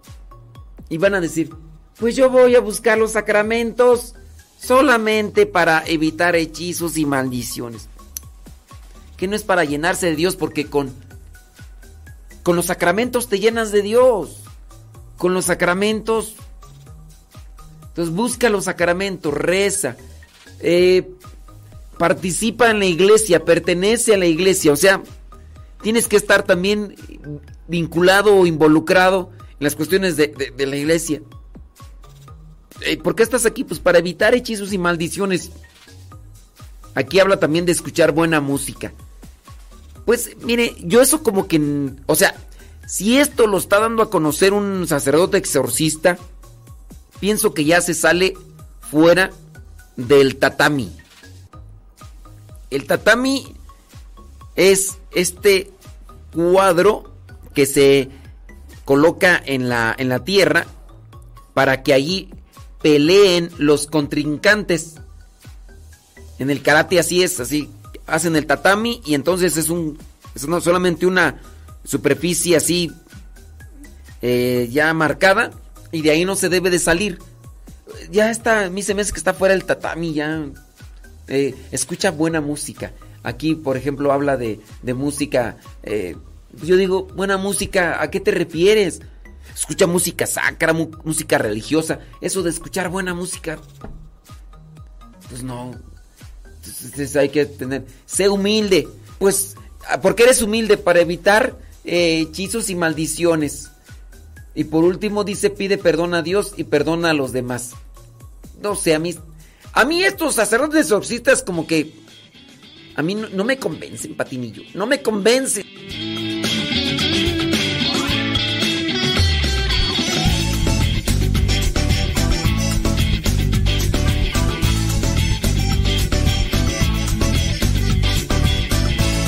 Jesucristo me dijo que me fuera a la derecha, a la derecha, a la derecha. Jesucristo me dijo que me fuera para la izquierda, para la izquierda, para la izquierda. Jesucristo me dijo que me fuera para atrás, voy para atrás, me voy para atrás. Jesucristo me dijo que me fuera hacia adelante, voy para adelante, me voy para adelante. Jesucristo me dijo que me fuera a la derecha, a la derecha, a la derecha. Jesucristo me dijo que me fuera para la izquierda, para la izquierda, para la izquierda. Jesucristo me dijo que me fuera para atrás, voy para atrás, para atrás. Jesucristo me dijo que me fuera hacia adelante, voy para adelante, me voy para adelante. Donde Él me llame, yo iré. Donde lo precise, estaré. Y si es necesario, su nombre en la luna proclamaré. Donde Él me llame, yo iré. Donde lo precise, estaré. Y si es necesario, su nombre en la luna proclamaré.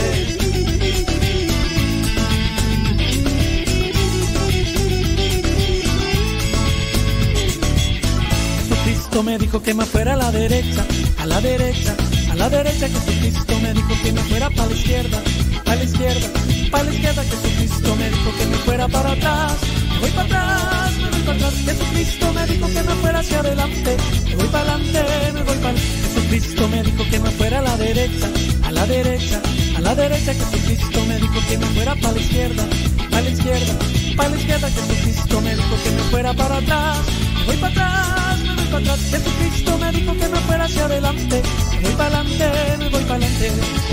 Donde Él me llame, yo iré. Donde lo precise, estaré. Y si es necesario, su nombre en la luna proclamaré. Donde Él me llame, yo iré. Donde lo precise, estaré. Y si es necesario, su nombre en la luna proclamaré.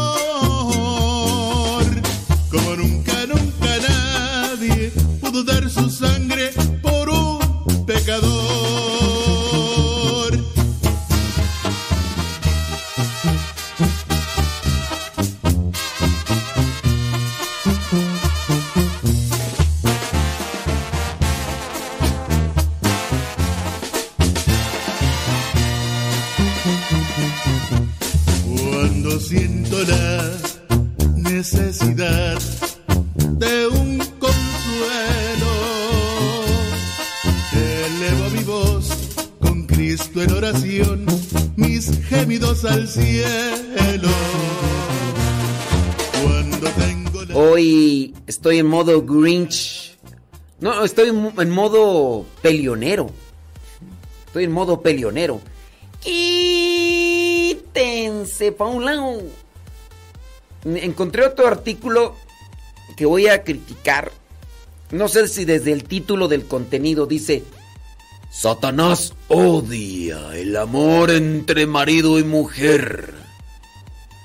Lo dijo un exorcista.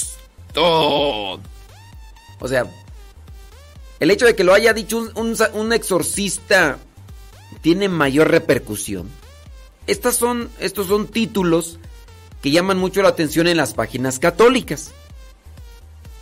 Pero aquí el cuestionamiento viene desde que, o sea, Satanás odia el amor entre el marido y la mujer. Eh, eh, o sea, el exorcista descubre el hilo negro. Dice el artículo, durante un exorcismo a una mujer a la que se le impedía unirse sexualmente con su marido, el sacerdote, ya no voy a decir ni los nombres, le preguntó al diablo, ¿por qué impides que esta mujer viva el sacramento del matrimonio? El diablo le dio una respuesta contundente, vámonos, aunque está medio Está medio acá, este, me- medio chistosa la, la nota porque dice, una mujer se le impedía unirse sexualmente a su marido. Una mujer se le impedía sexualmente a su marido, o sea, no podía tener intimidad con su marido. Y por eso decían que estaba poseída por el diablo. Eh, o sea, si se dan cuenta, pues podríamos identificar a muchos que se unen sexualmente y ahí están más bien controlados por el chamuco. Acá no es o no puede estar en intimidad con su esposo y dicen que está poseída, así como que está medio está medio raro el asunto. Yo así como que bueno, dice, este sacerdote eh, de allá de Italia explica en una catequesis cuáles son los, los pecados específicos con los que Satanás ataca a marido y mujer. Vamos a ver. Dice, la primera forma, la forma más importante en la que Satanás rompe la familia son los pecados. Dice, Satanás rompe la familia apartando de la oración. Ok. La oración es una acción conforme a la libertad y a la voluntad de cada uno de nosotros. Sí, puede ser que yo no tenga ganas de hacer oración. Puede ser que no tenga ganas de hacer oración. Pero así como puede ser que yo no tenga ganas de consumir un alimento, pero si estoy en una enfermedad, entonces sé que debo de alimentarme bien porque necesito fortalecer mi organismo. Y en base a voluntad voy a tratar de comer lo que, lo que más pueda para fortalecerme en mi organismo. No podría ser entonces decir como tentación de una cosa obligada, no. Si decimos que apartarnos de la oración es tentación del maligno, pues esto no solamente para, para los matrimonios. ¿Cuántos de ustedes no están solteros? Y a veces no tienen ganas de hacer oración. Ahí también, o sea, la oración en muchos de los casos no es algo dulce. En muchos de los casos, no podemos decir nunca es dulce, no, sí lo es, porque aquí cuenta mucho la disposición. Si yo me dispongo, lo saboreo. Y hay personas que pueden mantenerse en oración por mucho tiempo porque ya han, encontrado el camino, la vía del disfrute de, de la oración. Aunque a veces, pues si es pesado, es cansado, y, pero no nos gusta a veces mucho porque, pues, como no vemos efectos inmediatos, pues por eso a veces nos dejamos llevar más bien por las sensaciones, por esas cosas que, que son de, de sensación inmediata y, y en la oración, pues no muchas de las veces tenemos sensaciones o emociones o, o resultados inmediatos, no muchas de las veces. ¿Qué es lo que experimentamos cuando hacemos oración? A veces aburrimiento. Si lo haces de rodillas, como yo regularmente trato de hacerlo, como incluso hasta forma de ofrecimiento, hay dolor, dolor de la espalda, dolor de las rodillas, y entonces así como que tú digas, uy, yo disfruto mucho la oración, pues así como que, mm, pues no.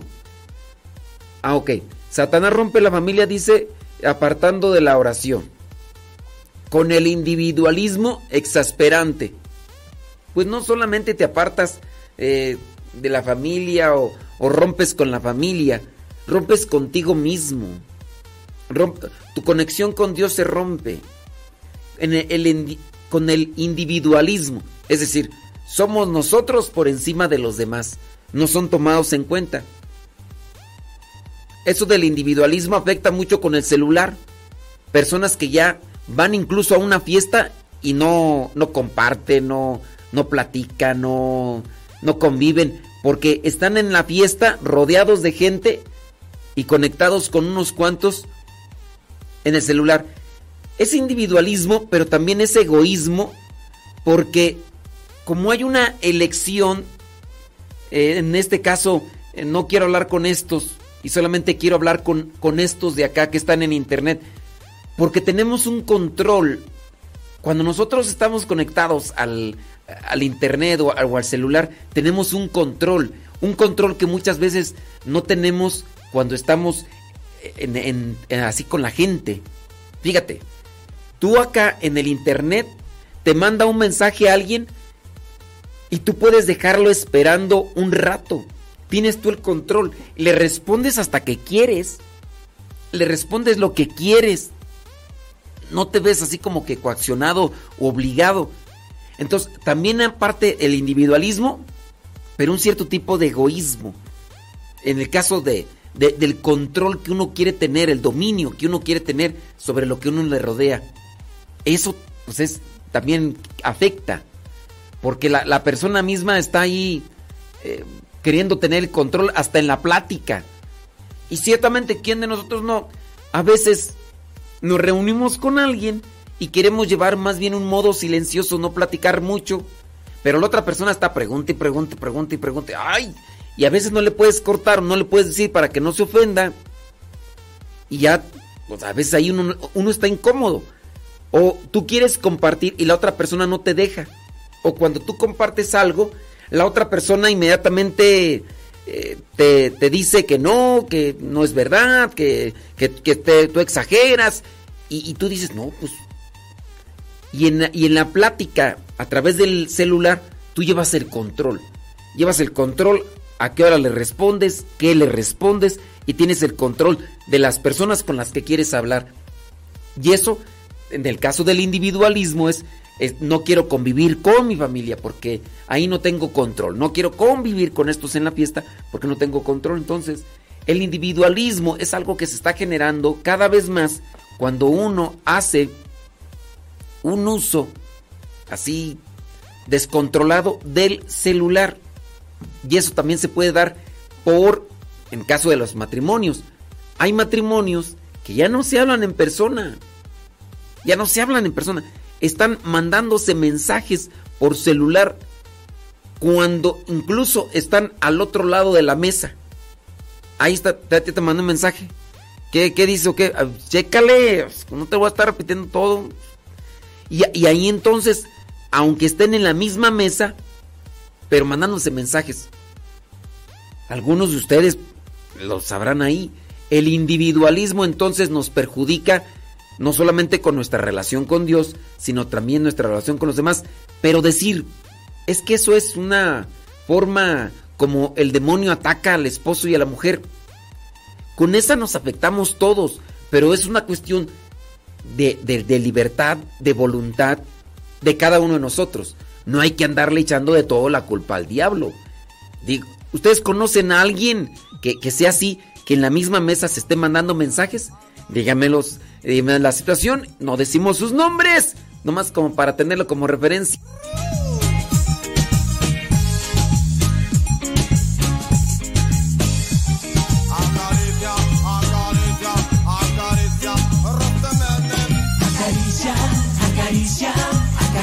Sueños, no los dejes volar. Acaricia, acaricia, acaricia tu vida. A veces todo está nublado. A veces todo parece ya perdido. A veces se me escapa el llanto. A veces no me aguanto ni a mí mismo. Pero dar un paso más es tu. La luz se encuentra al final. Echa tus miedos a volar, te ayudará. Sacude eso y ponte a gozar. Acaricia, acaricia, acaricia tus sueños, no los dejes volar. Acaricia, acaricia, acaricia tu vida. Acaricia, acaricia, acaricia tus sueños, no los dejes volar. Acaricia, acaricia, tu vida. Anda, lucha por tus sueños. Ve por ellos, no estás aún vencido.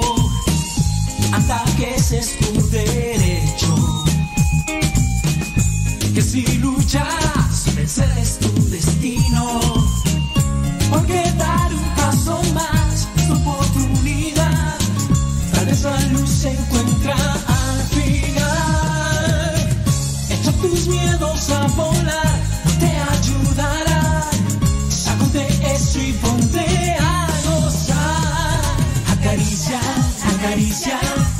Acaricia tus sueños, no los dejes volar. Acaricia, acaricia, acaricia tu vida. Acaricia, acaricia, acaricia tus sueños, no los dejes volar. Acaricia, acaricia, acaricia tu vida. Acaricia, acaricia, acaricia tus sueños. Acaricia, acaricia, acaricia.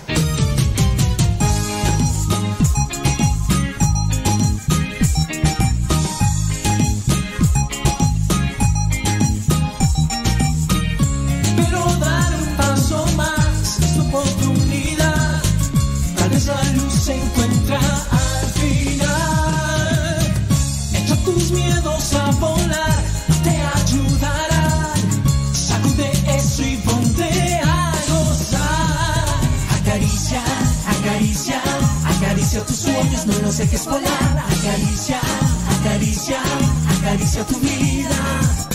Acaricia, acaricia, acaricia tus sueños, no los dejes volar. Acaricia, acaricia, acaricia tu vida.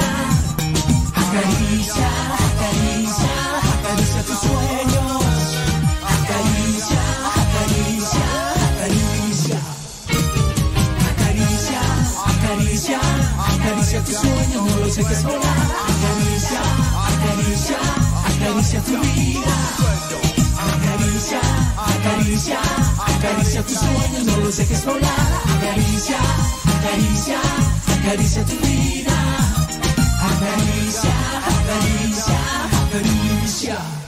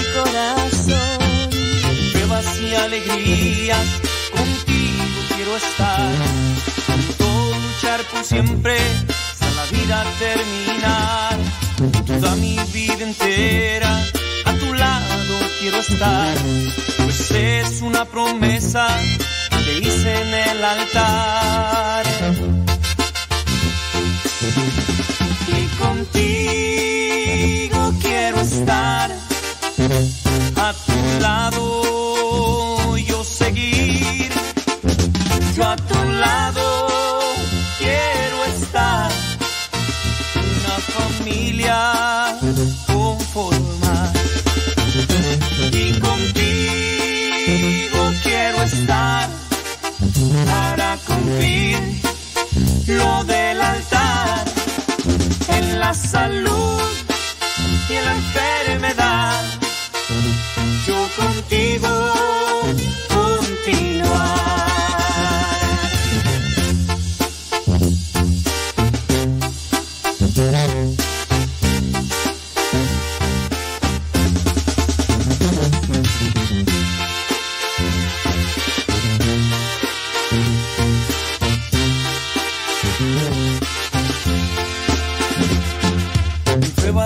alegrías, contigo quiero estar.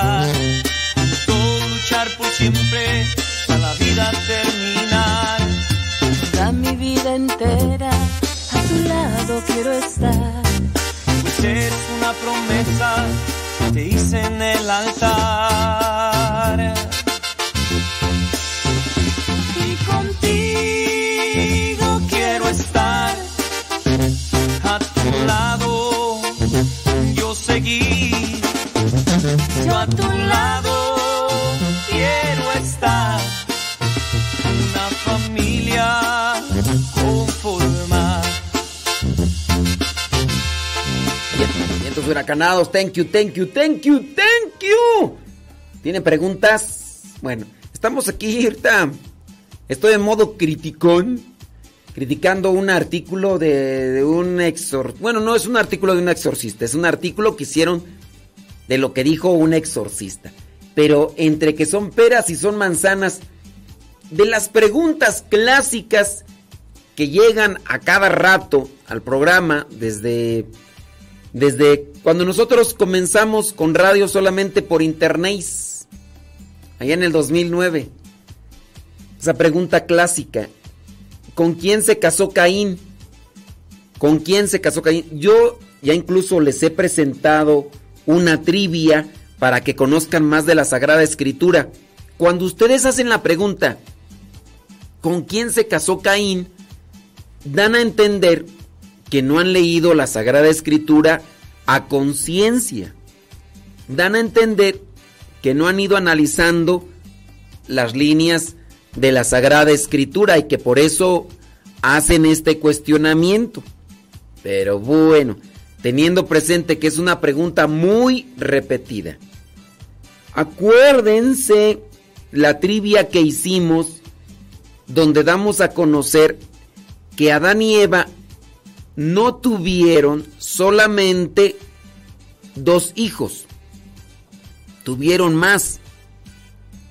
Después de que Caín mató a su hermano Abel, tuvieron otro hijo. Y después dice la misma Sagrada Escritura que tuvieron más hijos, muchos hijos. Entonces, son muchos hijos, no sabemos cuántos, teniendo también en cuenta que dentro de lo que es la cronología del tiempo, vivían muchos, pero muchos años, más que los que, que hay ahora, sí, eh, pero en este caso podemos suponer, porque no lo dice, cuando Caín se va, se casa, ¿con quién se casó? No lo dice la Biblia. Ahora, hay otra cosa que no debemos de analizar con base a nuestros tiempos. Hay una ley natural que impide o que nos invita a no relacionarnos dentro de lo carnal con personas que pertenecen al mismo círculo familiar. Esto también como una cuestión que se considera pecado porque hay consecuencias naturales, esto no es un castigo de Dios o no, hay una consecuencia natural cuando hay procreación de seres humanos entre la misma familia, ya sea de diferentes aspectos, las algunas cuestiones, mm, no sé si llamarle deformaciones o, o incluso que podrían ser mm, este algunas ay, este afectaciones orgánicas se dan. Ok, eso está regulado y establecido por una ley natural. La ley natural entonces nos, eh, nos, nos, nos lleva a la reflexión de que no tenemos que hacer eso, porque si no, las criaturas salen mal. Y por eso es que hasta en lo civil y en lo religioso se impide o se busca evitar que se casen personas que son de la propia familia. Pero podemos decir que en los orígenes de los tiempos, el que puso la ley natural que hace este tipo de, o que da este tipo de resultado como afectación en el organismo, el que hizo esa ley natural, el que hizo la ley de la gravedad y otro tipo de leyes naturales, pudo también haberla no puesto en su inicio para que en personas de la misma familia se pudieran procrear, aunque hoy es catalogado incluso de incesto.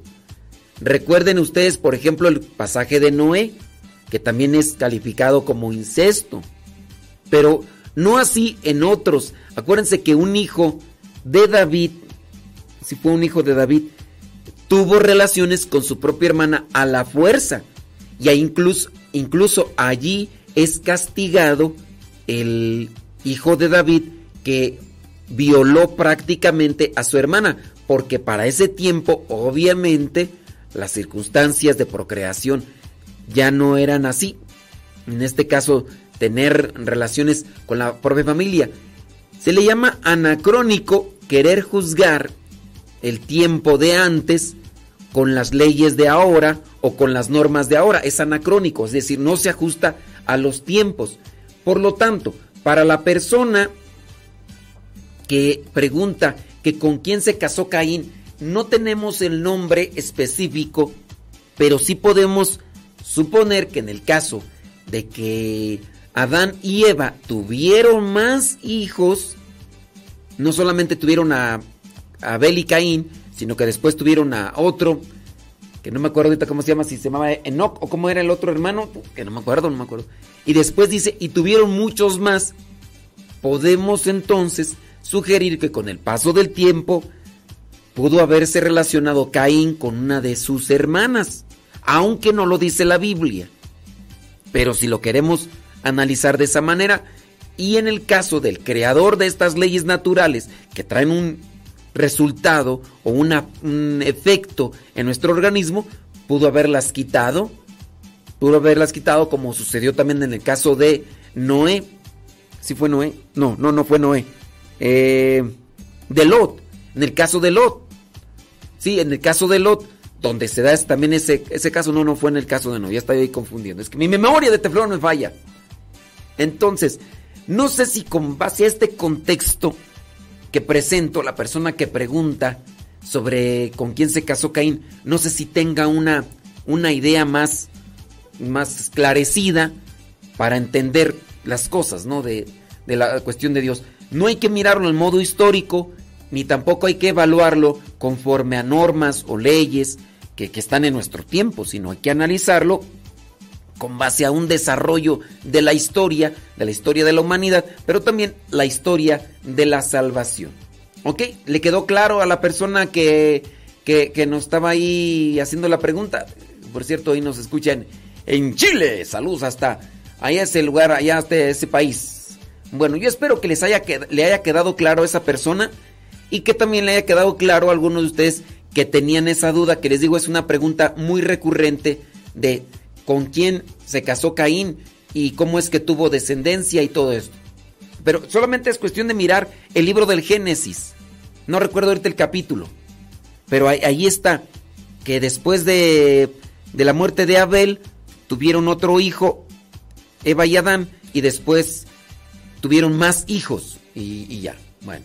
Ándele pues. Lancen sus preguntas. Dice por acá. Dice, yo en lo personal un día comencé a mandar mensajes estando en la misma casa a mi hijo.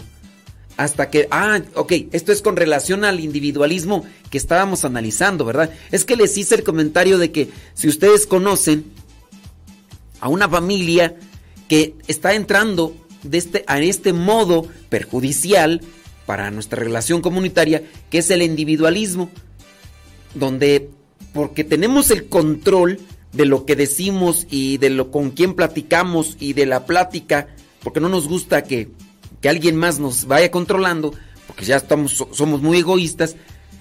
Se sabe de, de personas que están en la misma casa o en, en, la misma mesa y desde ahí se están mandando mensajes porque ya ni siquiera mirarse a los ojos quieren, ya no quieren dirigirse la palabra y entonces, estando en la misma mesa, se están mandando mensajes, te mando un mensaje, chécalo. Porque la otra persona muy posiblemente dentro de su individualismo dice, me llegó mensajes de fulano de tal y no le voy a responder.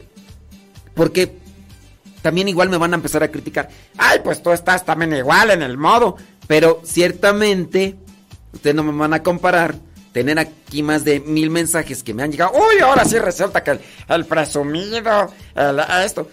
Ustedes conocen de alguna familia que dentro de la misma casa o dentro de en la, estando en la misma mesa se estén mandando mensajes para comunicarse algo.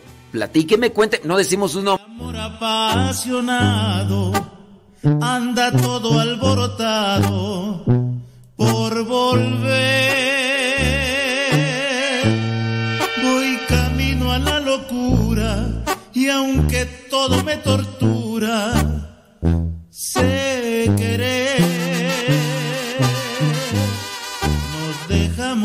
hace tiempo, pero se llegó el momento de perder. Tú tenías mucha razón, le hago caso al corazón y me muero por volver y volver.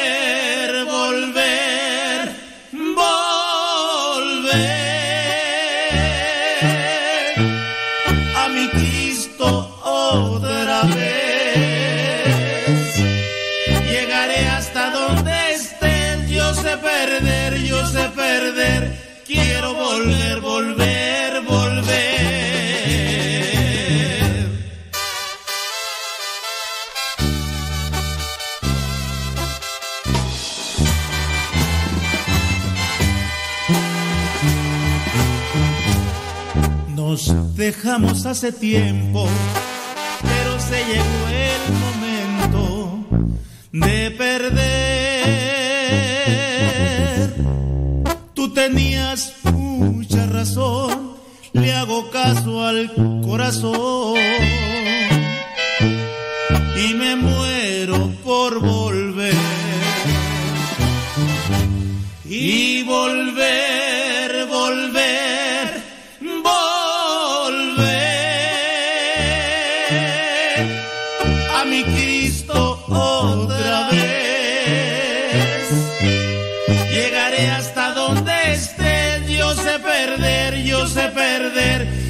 volver, volver.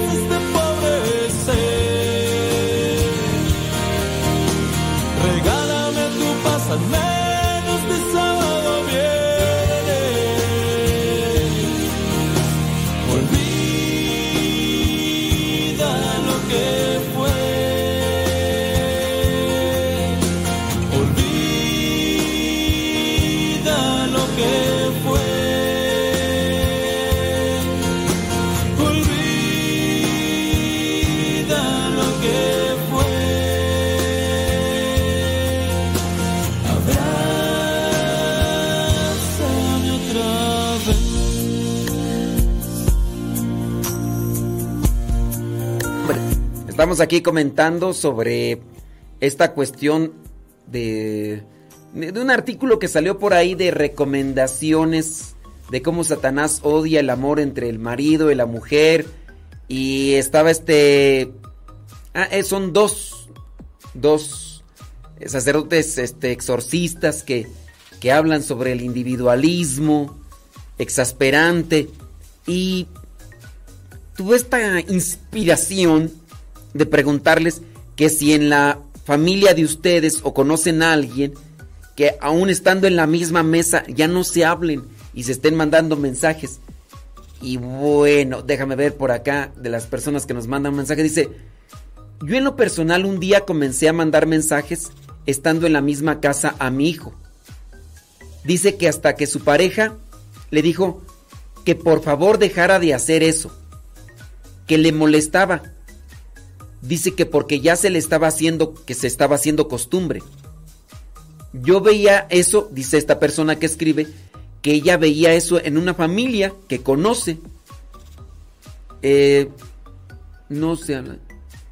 Que no dice que ella veía eso en una familia que no se hablan.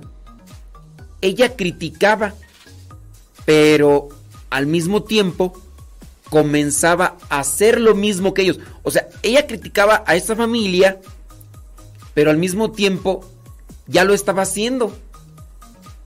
Dice, si, si entre pareja, dice, ellos ni una palabra, estando en la misma mesa con sus hijos, dice, y todo era a puros mensajes, dice, y yo criticaba mucho su postura, pero sin darme cuenta, gracias dice que a su pareja pudo rectificar esa mala actitud. Lo bueno que te diste cuenta, lo bueno que escuchaste y lo bueno pues que estás poniendo ahí en práctica esta cuestión, ¿verdad? Ándele pues. Saludos por acá. Bli bli bli, blu blu blu, bla bla bla. Sí, es que estoy mirando puros mensajitos de saludos y ahorita cuando pasemos a la hora de los saludos ya les mandamos saludar, ¿ok? Ándele pues. Dice, ah sí es cierto. Sí, yo es que yo había dicho que el tercer hijo de de Adán y Eva era Enoch, no, mentiras, es Seth, sí, ya, ya me recordaron. Pero les digo pues que tengo esa memoria. Por eso sacaba tan bajas calificaciones en la escuela. Por pura gracia de Dios estoy aquí, no crean. Bueno, sí, se llama Seth, el tercer hijo de Adán, de Eva y Adán es Seth, Dice... mm, ¿Por qué dice en el capítulo 6 del Génesis los hijos de Dios e hijas de los hombres? Yo no entiendo. Miren, tendría que buscar, tendría que buscar yo el pasaje para entender el contexto. Una, no sé si dice así. Tú dices que dice así, pero igual puede ser que sea una confusión tuya y ya. Ahora, entendamos, entendamos, hay que ver el contexto, ¿ok? Y si estamos hablando del libro del Génesis, hay que entender el contexto. Acuérdense, Adán y Eva fueron creados por Dios. Los descendientes de Adán y Eva ya no los creó Dios. Bueno, van a decir, ay, pues ya me revolviste. Pero esta es una mención sin mirar yo el texto bíblico. Es solamente como una, un contexto que se podría aplicar mirando el pasaje. Porque tú dices el capítulo 6. Pues no me voy a poner ahorita a leerme el capítulo 6 para explicártelo todo. Pero podría ser un contexto.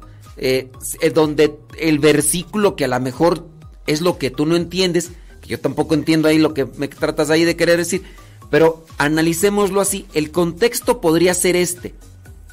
Adán y Eva, creados por la mano de Dios, fueron creados a su imagen y semejanza. Fueron creados. Los seres humanos somos creados a imagen y semejanza. Son creaciones directas de Dios. Después, a los, hijos de, de, de Adán y de Eva, pues más bien ya son creación de la relación que ellos tienen. podríamos hacer la distinción creación de hombres o hijos de hombre e hijos de Dios. Entendiéndolo así, les digo, no me voy a poner ahorita a leer todo el capítulo 6 como para darte respuesta a una duda que pues es así como que muy ambigua. Si me dijeras capítulo 6, versículo tal, pues podríamos irnos ya directo al, al punto y, y entender esa cuestión. Pero espero que eso, como respuesta que te estoy dando de hacer la distinción de entre hijos eh, de Dios e hijos de hombres, que no sé si diga así literalmente, porque eso a lo mejor puede ser tu visión o tu entendimiento, digo. Es una cuestión pues que hay que analizar. Muy bien. Este, ¿qué más? Tú déjame ver por acá. Saludos, gracias, muchas gracias. Ándele pues. Bueno, saludos a everybody, Jorjón. Es que estoy, mire, más que querer pasar los saludos y felicitaciones, estoy queriendo dar respuestas. Eh, dice por acá una persona, no decimos sus nombres de edad para que no se vean así como que expuestos. Dice, uno llega a hacerlo, dice, yo en lo personal, yo estando, estando yo en la cama, le mandaba mis mensajes a mi hija que ya se fuera a dormir, porque no quería gritarle, porque ya había gente durmiendo, y para no gritarle le mandaba mensajes. Pues eh, son de esas cosas, ¿no? Que se podrían como que justificar y todo eso, pero creo yo que si uno a veces manda mensajes en este sentido de están en la misma casa, pero están en otro cuarto, o están allá, y pues a veces se entiende, ¿no? Se podría entender esa cuestión. Déjame ver por acá. Dice, yo miré eso con mis hijos. Me mandaban mensajes o me llamaban por teléfono. A ver. Digo, miren, si es, si es en cuestión de que estaban en una situación de enfermedad y todo eso, pues ahí se entiende. Dice... Ay, Dios mío santo. Yo miré, mandaba mensajes y siempre encerrado en su cuarto. Y hasta la fecha no salen a comer, a menos que le jale las orejas. Y otra, el... Ok, cuando ya hay este tipo de casos, ya el individualismo ha dominado y controlado a las personas. Es algo que han dejado avanzar y ahí están las consecuencias. No es algo de ahora, es algo que pues lo han dejado avanzar. Y hasta la fecha no salen a comer a menos que le jale las orejas. Y otra, el viejo ya hace lo mismo. Como come él solo y no comparte con mis hijos. Eh, le digo, ven a compartir con nosotros y no quiere. Se pone su celular, se pone a ver videos, dice, es muy difícil. No, y si más lo han dejado avanzar, ya, entonces, pues son cosas, miren, puede ser acá, dice, es que eh, ya salieron de la universidad, pero no toda la vida han estado en la universidad. O sea, llegaron a la universidad, pero ya iban con, con esas prácticas. A lo mejor allá en la universidad porque no conocían, o si es que se quedaban allá, no sé.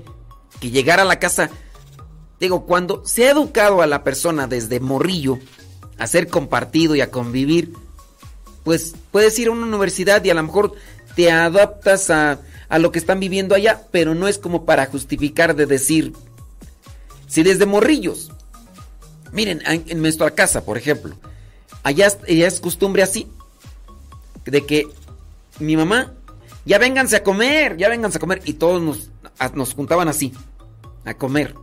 De costumbre de mañana y costumbre de tarde. Y también costumbre de cena. Bueno, pues hasta la fecha véngase a comer. Entonces, ya cuando yo voy con mi mamá, pues me anda preguntando, dice, dice, ¿ya quieres de comer? Y entonces, a veces cuando me sirven a mí, porque yo como más eh, o desayuno más temprano que ellos, ellos están juntando a una hora en la que ellos no están acostumbrados, pero por estar ahí todos juntos, no porque yo esté, sino porque para estar todos juntos, ellos lo hacen.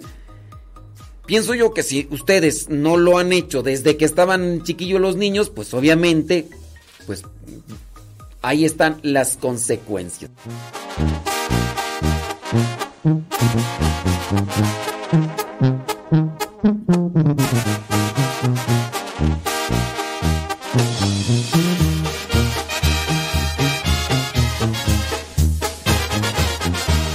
El mundo es un desierto que agua para el alma no puede producir.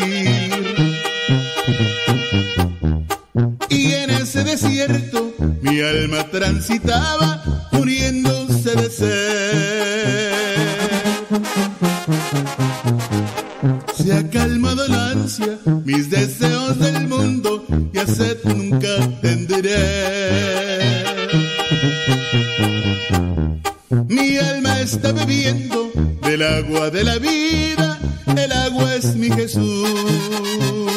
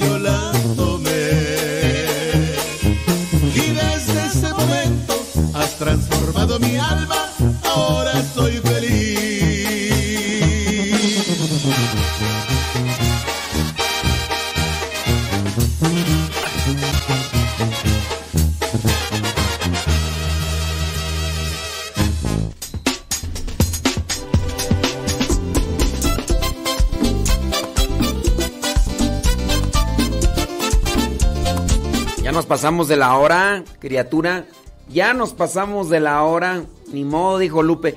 Ya son las 11 de la mañana con 8 minutos. 11 de la mañana con 8 minutos. Yo todavía les grito que se vengan a comer y ellos son adultos. En la noche voy a darles, voy a su cuarto a darles el beso de las buenas noches. Buenas noches. Dice, solo y solo por las mañanas, ok. Dice, algunas veces me pongo a ver junto con... Ay, ¿qué dice tú? Dice, mi esposo todas las noches mientras vamos a dormir, él está en el celular. Yo me duermo y no sé hasta qué hora se duerme. Algunas veces me pongo a ver junto con él videos, los juegos que juega, pero generalmente me duermo mucho antes que él. No, y luego si tienes el don de dormir, no, pues más criatura, más todavía. Mi situación con mi esposo tampoco, yo sí creo que el, que el demonio lo tiene poseso. Él no quiere creer y menos aceptar que está enfermo. Miren, si está poseso, la persona por el demonio tendría manifestaciones realmente demoníacas. Cuando la persona libremente dice yo no quiero nada que ver con Dios, ahí no hay posesión, ahí hay negación de Dios, porque no se quiere abrazar las cosas de Dios. La posesión es cuando la persona en contra de su voluntad está haciendo, pero si la persona dice, no, yo sí, yo sí quiero estar contigo, Dios, pero, ay, Dios mío santo, hay algo que me arrastra lejos de ti. A ver, ustedes ahí determinen. Si la persona dice, yo no quiero, no quiero ir a misa, no quiero, yo no voy a rezar, yo no. A ver, ahí ¿Es posesión o es negación? La posesión es cuando eh, el demonio tiene poseída a la persona y la persona dice, sí, yo quiero estar con Dios. Ay, pero Dios mío, yo no... Ay. A ver, yo les pregunto. Yo también les invitaría a ustedes a no afirmar ni a dar por hecho de que digan, yo creo que sí está poseso. A ver, per- a ver, per- permíteme. ¿Eres especialista en exorcismos? ¿Eres especialista en demonología? ¿Tienes algún conocimiento, experiencia para decir, pues yo creo que sí, que sí está poseso? Pero discúlpenme, pero nosotros no podemos afirmar algo de lo cual nosotros no conocemos mucho. Yo no puedo afirmar de, cierto tipo de cosas que no sé, pues, pues yo creo que sí, porque es nuestro error. Es nuestro error. Muchas veces nosotros andamos afirmando o diciendo cosas cuando no conocemos o cuando no tenemos la seguridad. Y eso pues está mal de nuestra parte. Si yo, por ejemplo, veo que alguien tiene un automóvil y, está mal el automóvil y yo no puedo llegar y decir, pues yo creo que están mal las balatas. Cálmate, pues si aquí es del motor un mano, pues sí, pero yo, yo, yo creo que es las balatas. Sabes ni qué son las balatas. Que las balatas no son ahí, esa es la bujía, tarugo. Entonces, yo les digo, traten de no hacer juicios de lo que ustedes no conocen. Yo creo que sí está poseso. A ver, ¿conoces, tienes experiencia sobre esas cosas? Pues no, no, no entonces mejor no, no, no opinar, porque hay esa libertad. Que ustedes quieran justificar a su santo y virginal, sumiso y abnegado viejo, ah, esa es otra cosa. Sí, que lo quieren justificar. Ay, oh, sí, es que mi viejo es bien bueno. Ay, pero al demonio, al demonio este. No tiene. pues, eso es justificación. Tanto quieres defender al viejo que. que hasta son capaces de decir que lo tiene agarrado el diablo por la cola.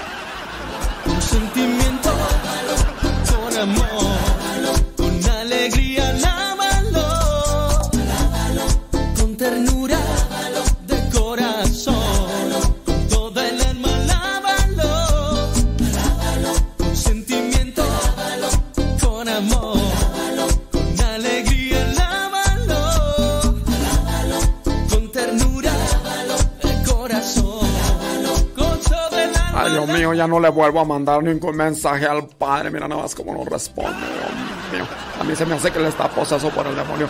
¿Por qué no atiende a mis mensajes? ¿Por qué no pasa mis saludos al aire? A mí se me hace que él también lo tiene por un demonio.